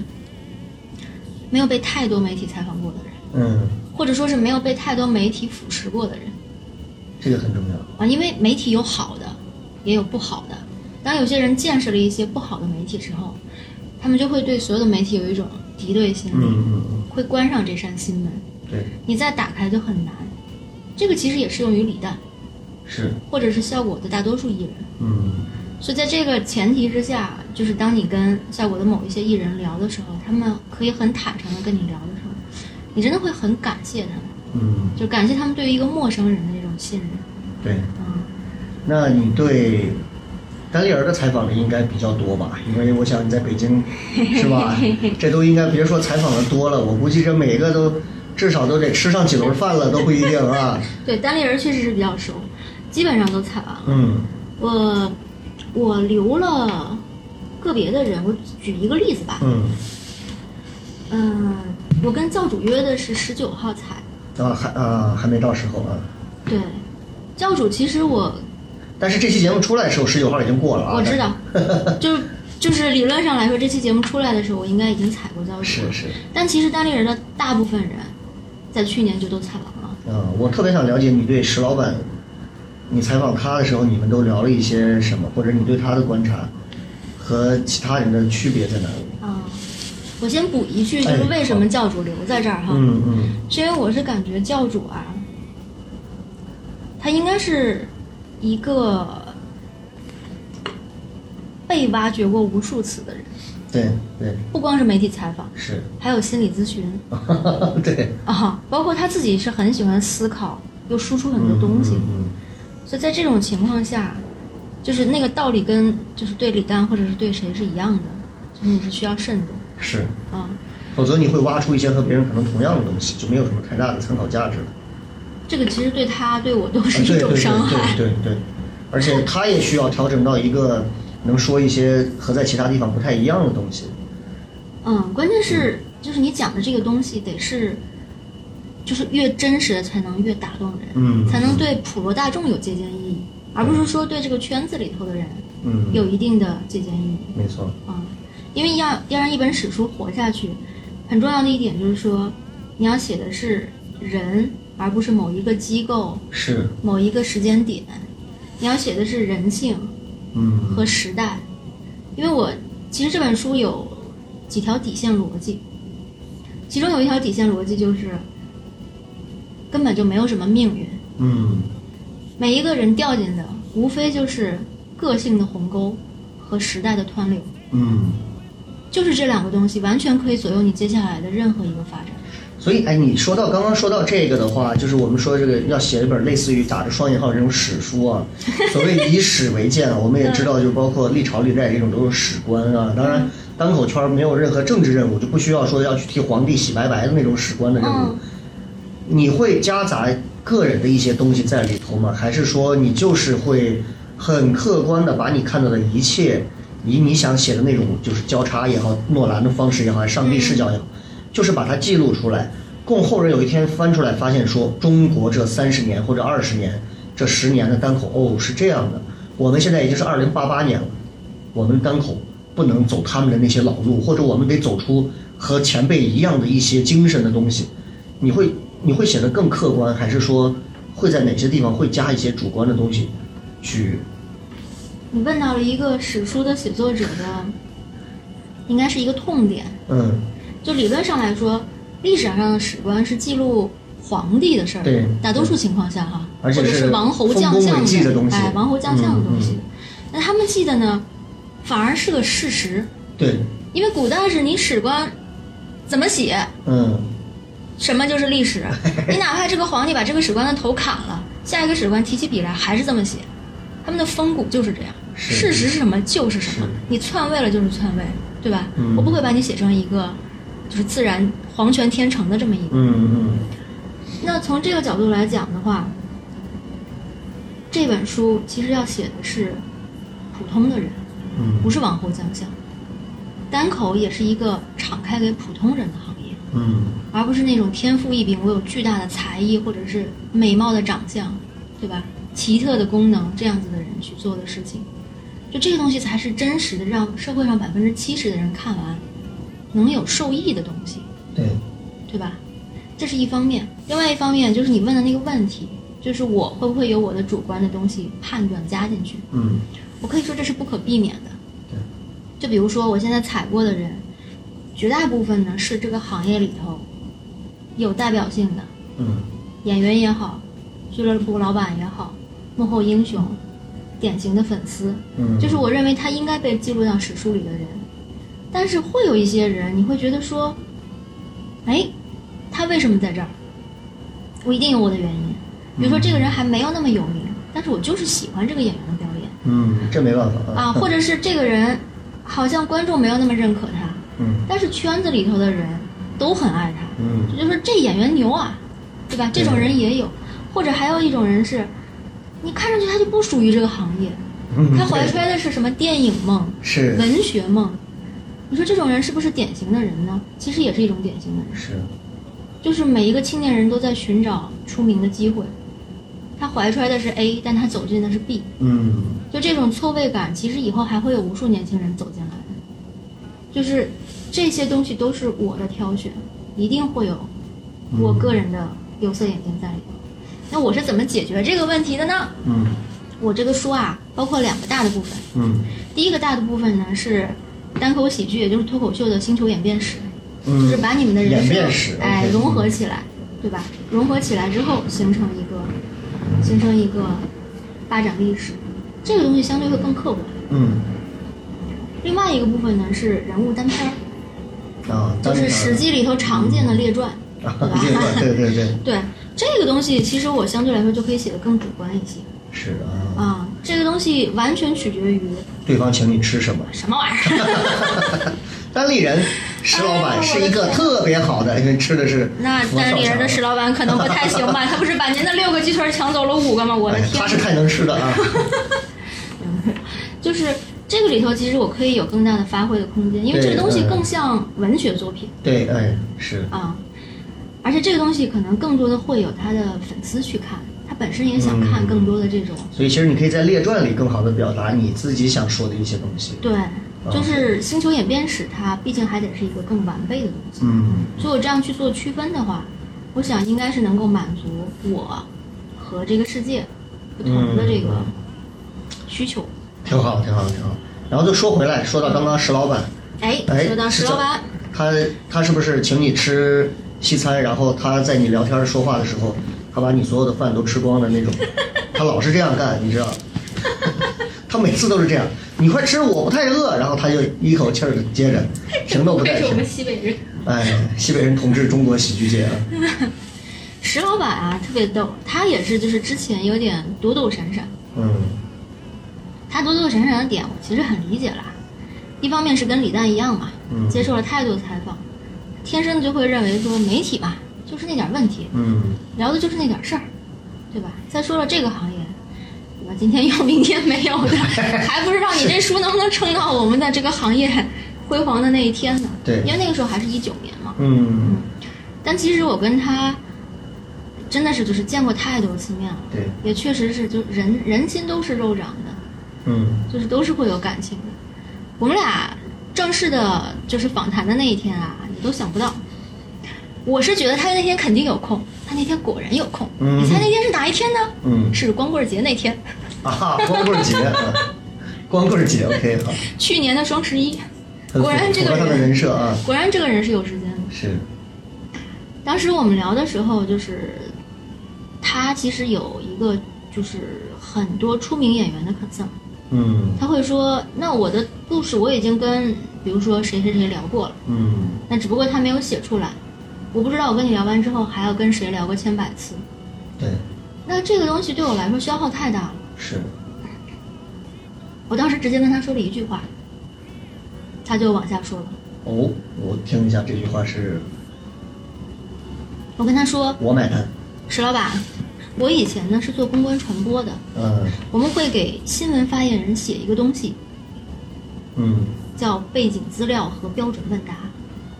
你今天跟我说一遍，将是你人生中最后一次需要说这些东西。啊，我给你写个标准问答出来，你以后啊，有再有媒体来问你这些愚蠢的问题（愚蠢加引号），嗯你就把这个东西扔给他们，哎，哎，可以省节省你巨大的时间。他听完就说：“我们开始吧。 解决用户客户的痛点，这是非常厉害的一个公关手段啊！我直接先解决你的痛点，没问题了吧？啊，”对，厉这也害，要感谢我之前长期的公关工作。对，很厉害了，嗯，对，所以就是之前基本上你走过的路、嗯，流过的血和汗，其实到最后都是有用的。都有用，是对是是。咱们咱们说回来啊，因为单口圈儿我们其实全国这个星球演变史，今儿其实聊的很很多了。来西安来几次了？嗯，您是说看演出还就是只要算来来过几回算的吗？我这个人吗？嗯嗯嗯，哇，那太多次了。太多次啊！因为我第一次来西安是六岁，那你怎么会不知道羊肉泡馍可以早上吃呢？我那个比较无知嘛。那 你每就是回来都是谁带着你来西安的？我跟你说，这个就是灯 下黑。哎，这西安离新疆太近了，西啊安是出新疆人出新疆的第一站，对对，所以对于我们来说，就自以为很了解这个城市，嗯，其实不是的，是。真的不是的。这趟来西安的目的是一个是来看了那个野搜的专场，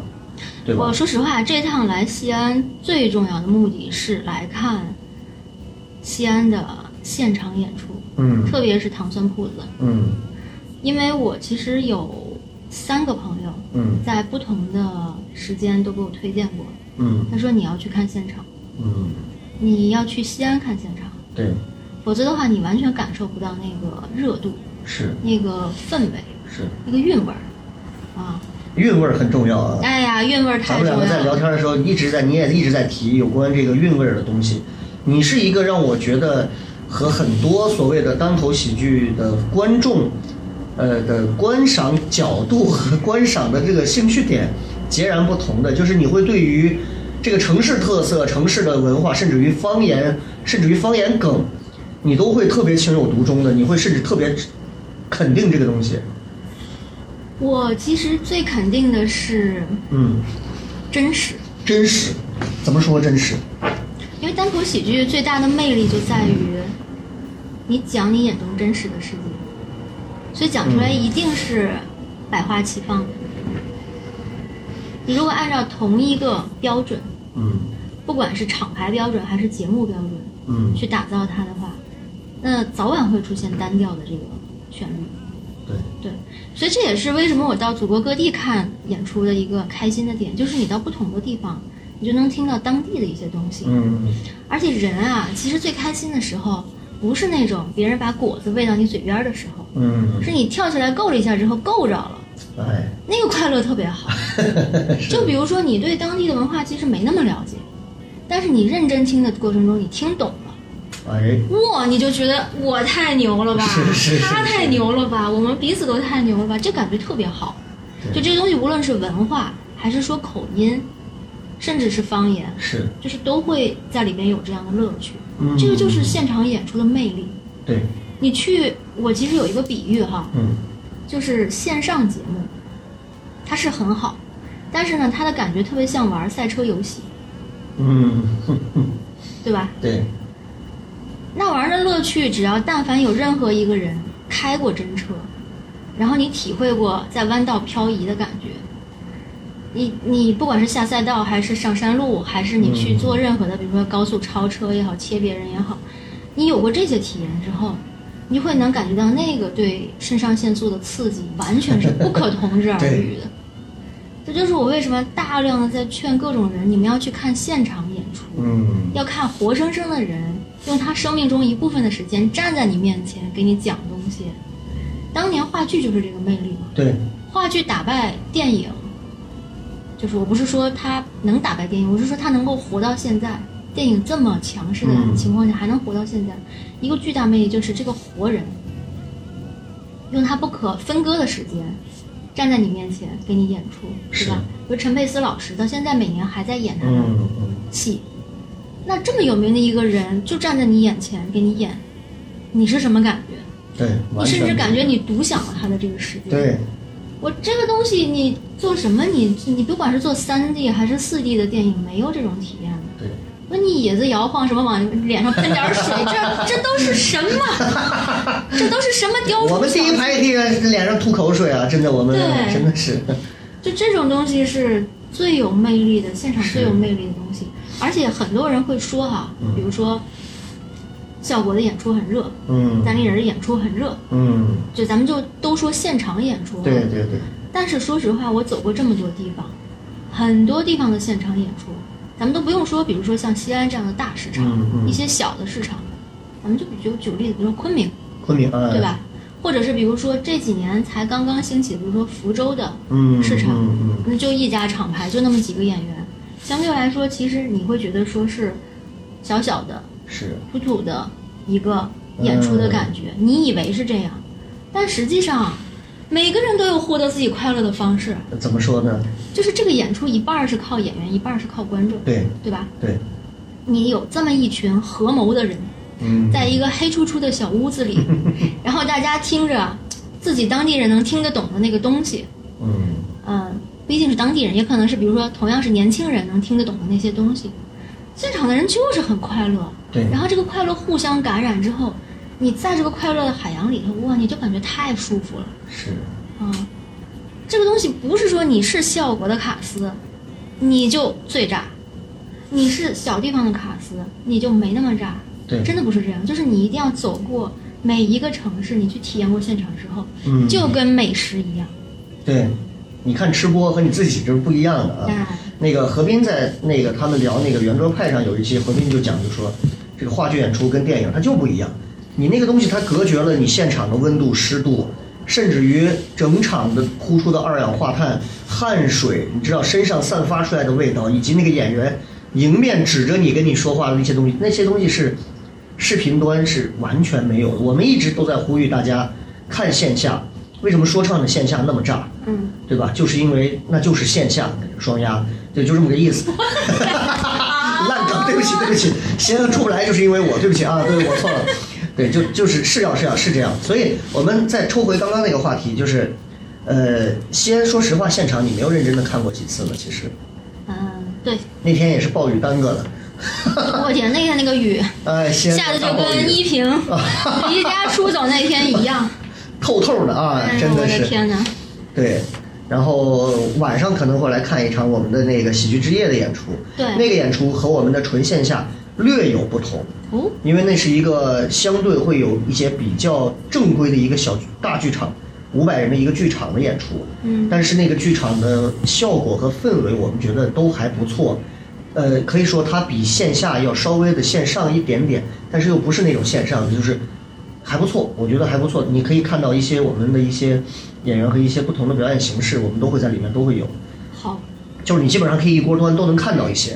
啊，呃，大概是这样。对西安，呃，我不知道，我不知道，因为你走过全国很多地方了，包括听过很多同行去讲，大家有风评过西安的好和不好的东西吗？这是这是很私心的一些问题啊。这不是以教主为代表的全国广 大广大单口演员的痛苦之西地安有吗？那么难演吗？真的，这教主那个是开玩笑，我相信他是开玩笑，就是我觉得教主自从去年之后就没有那么害嗯怕嗯西安，嗯嗯，但他之前确实是忌惮西安这对片对对，这片神奇的土地。我我之前给他讲过这个故事，就是说相声相声的，就是包括像吴昕啊，他们苗阜他们都会说过这个故事。嗯，老的相声艺人，天津老天津艺人那些来西来西安演出，全程演完，西安观众连笑都不带笑的。后来说是那老相声艺人站在西安火火车站，冲着西安鞠了三个躬，此生不来西安演出了。 这不是呃郭老先生吗？不不不不不不，反正就是说就是说西安观众难伺候。啊，就包括你像卢鑫，我们之前录过一期，他就讲说西安观众难伺候，然后就是天津，天津是他真懂，他挑你，嗯，你到哪个节骨眼上，哪个梗哪个地方没出来，他就他就要说你。西安的是难撩，为什么难撩？从如果单口演员可能不太知道，就西安的这个相声相声圈都知道，西安观众喜欢看热闹的，他不喜欢你给他提讲那些文绉绉的东西。嗯，用单口的氛围来讲，别给我站到台上站桩似的说你那几个文本类的段子。嗯，我们想看到的是扑面而来的东西。你看看我们西安的所有的表演，如果你去看了华清池的那个《长恨歌》，嗯，你去看了什么什么骊山什么什么，就是反正千古情了，反正什么东西，就是你注意到西安人喜欢视觉上强烈冲击的东西，喜欢那种大开大合的文艺性质的东西，撞色，他喜欢热闹的东西。对，西安人特怕不热闹，一百多个人站你一个人，看你一个人站到台上，讲你的逻辑漏洞，你是怎么分析这个逻辑漏洞，最后讲出一个笑点，西安人会觉得好笑吗？会好笑，可是难免有一些逊色、遗憾和小尴尬。所以从一开始，我的表演的风格，我是一定要让你在视觉上也能填补那个空白，该呈现的地方，该演出来的，该模仿到的，从声音到形象、声台形表都要做到，甚至于去清掉了逻辑文本上的一些东西。但是西安观众真的爱这个，所以教主每次一来一上台就先跟你讲，哎呀，我是我是教主啊，我来我我跟你讲，我特别不喜欢坐头等舱，怎么怎么样。先观众问你是谁呀、先生有一个特点，我管你是谁，飘老子老子都不认，就是关我屁事儿。你跟我说大家好，我是来自北京，我是非常牛逼的单立人团队的石老板，so what，能咋吗？如果你不能先跟我成为 bro，成为伙计，嗯，我你的什么东西在我这儿我都不认可你。所以为什么签的演员出去演的时候会先一定会有一小番儿的互动，跟大家聊天儿。我要先跟你成为朋友，我要跟你示好，嗯，这些东西比喜剧端的给观众造的那种优越感更重要。这些东西都是不在西安演你不会知道的东 西。对，其实我我我说实 话哈，之前几乎没有任何一个演员嗯跟我说西安好演，哎全部说的都是不好演哎呦真的是，最多能说到还行，嗯，就是他觉得能演。能演，嗯啊、但是没都有不是那人，种没有人， excellent。哎，没有人敢说我在西安能演得好，没有人。我看 Storm 之前发过说十个最最演的最舒服的十个地方，我一想，总得有个倒数啊，西安压根儿不没不有，不可能有，不可没有，能完全没对有。所以这也是为什么我之前一直把西安放在我的那 个访问名单上，包括其实最近一段时间大家都知道，就是就是上海在干什么。嗯很嗯多嗯，人也会问我说：“哎，你怎么没在上海待着？”我说：“我这个西安之行早就定好了，是，我要去，我要在这个时间去。嗯我说我不会因为其他事情去更改这个东西，嗯，就是因为我对这个城市和这个城市的从业者有一种特殊的尊敬。特殊的尊敬，就是很多人说话很不客气，嗯就会觉得说西安靠什么？不就是靠方言梗嗯嗯，撑起来的很吗？多对，啊，这个东西其实你要去研究它背后的逻辑，对吧？嗯一方面当然是因为就是说，西安人本身讲方言的就多，太多了，太多了，就是你作为一个中西部城市，是，它又没有像新疆那种，就是说汉人都是移过去的，嗯嗯嗯就反而口音没那么重是。它又不像东北人的这个普通话，其实大家都能听得懂。对，在这种情况下，它必然是有一个语言壁垒的。是，你如果不承认它的这个语言壁垒，那你来了就是要碰个头破血流，对，这是肯定的。另外一方面啊，我其实在跟北京的演员讨论，就是西安为什么难讲，因为很多人会说北京难讲，皇城根儿脚下嘛，是北京人就是巨大爷的那种，嗯，谁都不吝的那种，谁都能讲两句的那种，他肯定会不想听你在那儿跟他是，训话教育嗯，、掰哦说扯逻辑。西但是大家想想，就是说北京的观众，单口观众，那有多少是本地人啊？嗯 哎，你仔细琢磨，是这样的，对，有三成儿不错了吧？嗯西安有多少？嗯，是怎么也得有七成儿是西安及西安周围的吧？对，这是个什么？这就是个加强版的北京，这是个北京 Plus 啊。嗯那它势必就应该是比比北京更难讲啊！对。 而且你放眼中国，还有哪个城市能比西西安的 皇城历史更悠久？那倒是的，呃啊没有那倒呃是，对？吧？你你说单口喜剧再牛，你比如说肯德基、麦当劳嗯在西安发展的怎么样，对吧？那不是被肉夹馍，出整了个服务器出肉夹馍了， 对吧？呃，呃然后就然后就被骂了， 被骂对骂成那个鬼样子，连在北京的西安人都骂。对，所以在这种情况下，其实我我反在而我 在北京的一个胡同，我们当时真的是几年前我去参加比赛的时候有一次，嗯真的是真事儿，老北京炸酱面，西安人开的。嗯我说你这面正宗，那肯定 嘛。我说可以可以可以，来一碗。啊，西安人做的面靠靠谱。冲着你的自信来源。 对，是有这种，嗯，对，所以我反而觉得说有这么一个城市啊，是中国单口演员的福地。嗯，那您倒是来试试呀、对吧？是，而且如果游戏难度系数太低的话，那不就没劲了吗？对对对，如果都像上海那样，不就没劲了吗？哎，是，就不是说上海的观众傻，而是说上海的观众他想开，对对就，出来玩儿嘛，哎开心嘛，花了这个钱我开心嘛，对吧？但也不是说西安的观众就抠门过去，嗯我现在怎么变成这样？我说话要锐 一点。不不不，真的是真的是这样，的确这我不管，反正我们西北人就是这样的。对我觉得你好笑就好笑，不好笑就是不好笑。是这样，真的是。那你，看当年杨丽萍去新疆演出，她跳的孔雀舞，嗯，怎么说？对吧？世界级的舞蹈家在新疆扭来扭去，那不是还是被新疆人 diss 吗？新疆人 diss 杨丽萍啊？这你跳啥 啊呢？扭啥呢？跳呀，转起来啊！就那几个小小手指在呈现那啊呀儿，对，那那几个小手指在那儿扭来扭去，那有啥意思？那叫跳舞吗？哎哎，就是这真的有一种我们看一些演员演出的那种，就是这劲儿怎么不给够啊，对不对？顶上去的 啊就是这种感觉对对对对对，就是我觉得有一些演员也确实不要在那儿太怼观众了，什么是过这届观众不行，哎，什么你们这个喜好的东西太 low 什么的，什么叫 low 啊？对，对吧？你要是人身攻击，那叫 low，对吧？你攻击弱势群体，那叫 low。嗯嗯，你进了人家的门儿，不说人家的话，对，你不给人家好脸子，还想让人家给你好脸子，是哪有那么便宜的事儿啊，是吧？说的，哎，这，哎呀，好感动啊！我的天，终于终于有一个，终于有一个，呃，跟单口相关的人，然后他说了一些。我觉得非常客观，而且也不失有主观的东西在里头。啊。 您这个话说的滴水不漏，真的，真的，真的，就是客观是因为你走了这么多地方，我觉得你相对很多演员，他们待在一个地方演，那是相当客观了。嗯，主观又是因为我觉得你我们这么近距离坐在这里，你是有很多其实可以，包括你这几天在西安，包括如果你晚上看完演出，我觉得可能你会有更多的一些感受。所以我觉得，呃，借着张张倩刚刚说的这些话，我是希望大家其实如果听了这期节目，呃，可以尝试一下，可以尝试一下来西安演出。其实现在也有不少俱乐部会联系我们，来西安愿不愿意来西安演会有，而且其实外地很多人会说西安事儿多，其实西安事儿不多，只是一家俱乐部变了三四家俱乐部而已。但是每家俱乐部，说实话，西安现在特别缺演员，嗯，特别缺演员，而且是缺那种，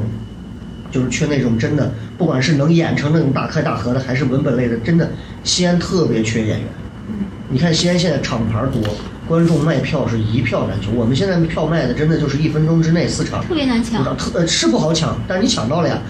你能抢到啊，哦你很厉害，专业的啊，你手专业术啊抢票啊，是真的厉害啊。包括晚上这这次的喜剧之夜的演出，如果是之前你根本没有票了，但是嗯这一周的、这个月的这场开始，我们发现卖票速度减慢了，我们特别高兴。我们关起门开会说，我的天，对于别的厂牌来讲，他们都觉得呃他们还要上一些售票网站去想办法推自己，我们根本从来没有上过。但是突然售票速度减缓，我们特别高兴，终于开始观众趋于正常看这个事儿了。你知道，尤其在西安这个地方，很多人管我们叫叫网红团队，我都我都真的要疯了，真的，我就怕别人管这叫网红。就是那种，就是哎，我的天，你管我们叫网红团队，我就要完了，你知道，很快就会被遗忘的，就特别害怕这个。啊，哎我在西安做了这么多年，我说我根植不说别的，我努力的在在内容方面去把控一些东西，就怕别人说我们是网红团队，但没办法。就那天咱们聊天，我说现在观众一打开手机，一打开网络效果，一走到北京、上海，一听说就是单立人儿，有一个线上的高山，有一个线下的高山。我们再根植了七八年，说实话，很多时候观众的参考，他会以这两个东西作为参考的基准点。你只要不如，我们之前我听到过一个差评，就说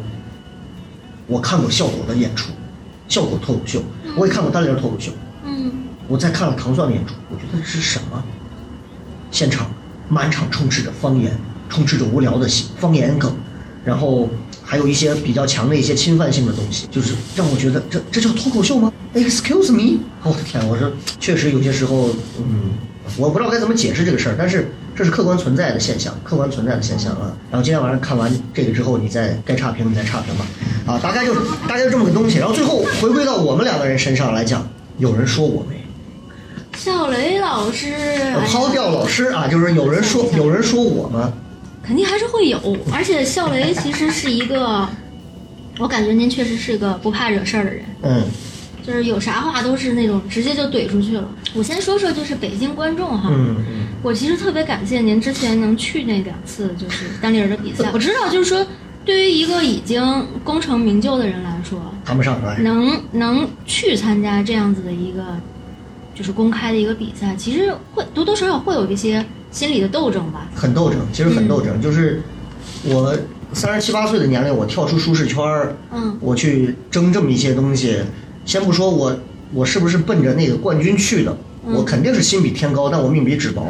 我一定是奔着冠军去的。如我在我的印象当中，我跟杨乐说，杨乐去了三回全被淘汰。我给他说，在我印象里，不拿冠军这个比赛你就是输。但这两次对我来讲，我觉得特别帮助大，就是我重新拎清了自己。但是对于很多外人看到的是另一些东西。嗯，但说实话，我是觉得哈，就是这两年就这个行业流动起来的这个趋势特别强，嗯特别好，对吧？出去比赛，是出去演出，巡演，出去上节目嗯是是是，就这三件事，就是这两年红红火火正在进行的事情。对，我是觉得说，咱们西安这么大的一个市场，就不应该从这个潮流里头，就是置身事外没错。啊。所以您能出去，无论是就比如说现场和线上的节目，嗯，观众，嗯，嗯比如说现场那一瞬间感受是怎么样的，看到的评价是什么，甚至票数多少，这个其实都不是最重要的。对，最重要的就是大家打开了一扇门，哦，西安有一个嗯笑雷，有个糖酸铺子。那其实很多人的话，对于他们来说可能会成为一个旅游的地标。嗯我经常跟我的朋友们推荐，嗯，就比如说，哎，你们去深圳记得去红糖馆看 一看，啊，你们去成都看看过仔是，对吧？你们去厦门也去来风玩一玩啊，对吧？嗯这都是嗯很好玩的东西，年轻人喜欢这些东西是。就是当你你把声音传出去之后，对，等他们再来，这中间其实都有时间差，没错，而不是每一个俱乐部每个人都在发展，是他们只要来，只要进店，对吧？他们就能看到咱们，是，这都是一个最好的一个宣传。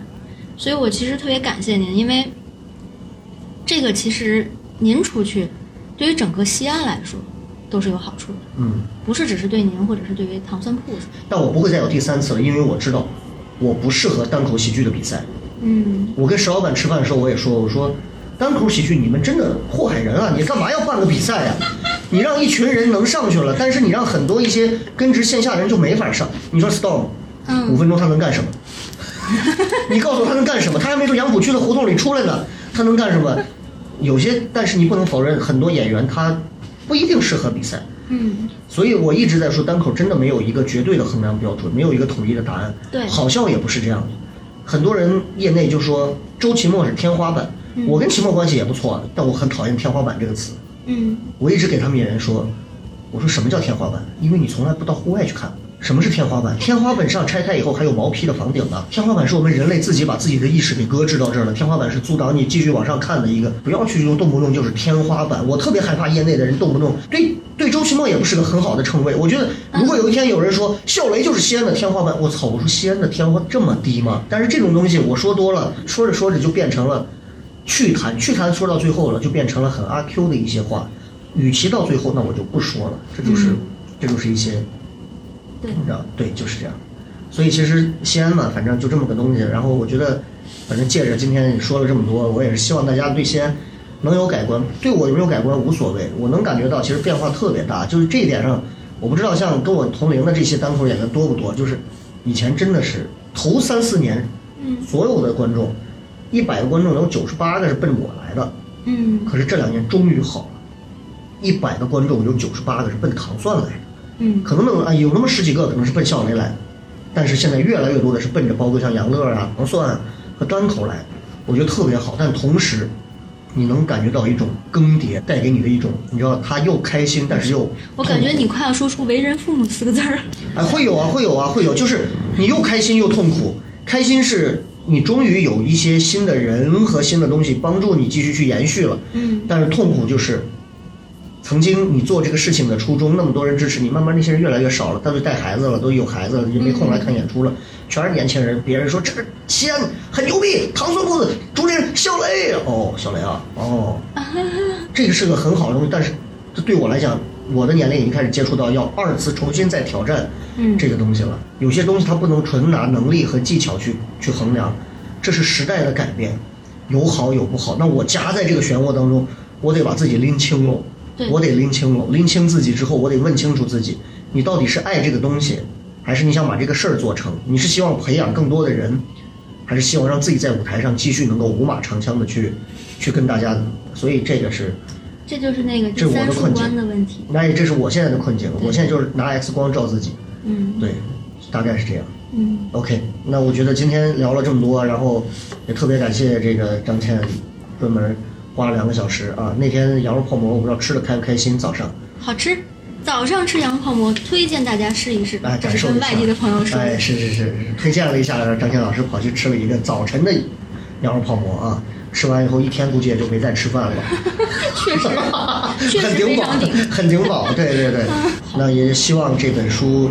尽早问世，因为我们到年底的时候，唐算我们自己的自由场地也就会好，彻底好，啊好，肯定最后会有自己的哎场地呀。，很期待。嗯，这也是我的一个目标，我也希望在这个场地给自己重新唤起第二春，让让让外地的演员常来这个地方，重新感受一下唐蒜不一样的西安脱口秀环境不一样的东西。咱说一下大唐盛世，哎，这个很重要，这个很重要。我们是博爱的，博爱医院。OK，好，再次感谢这个张健老师，希望这本书尽早能够出来。等那本书出来之后，我们再有机会再坐到一起再聊聊天儿。好，谢谢，好吧感谢感谢笑雷老师，感谢 糖酸铺子，哎，谢谢，聊什么聊啊？ 有这个契机，那今天就聊这么多，感谢各位，也希望大家持续关注这本书。有机会了，等这本书出来之后，大家一定要争相购买，好吧？好，好谢的谢，，那我们谢今谢，天就聊到这儿了，拜拜。拜拜。嗯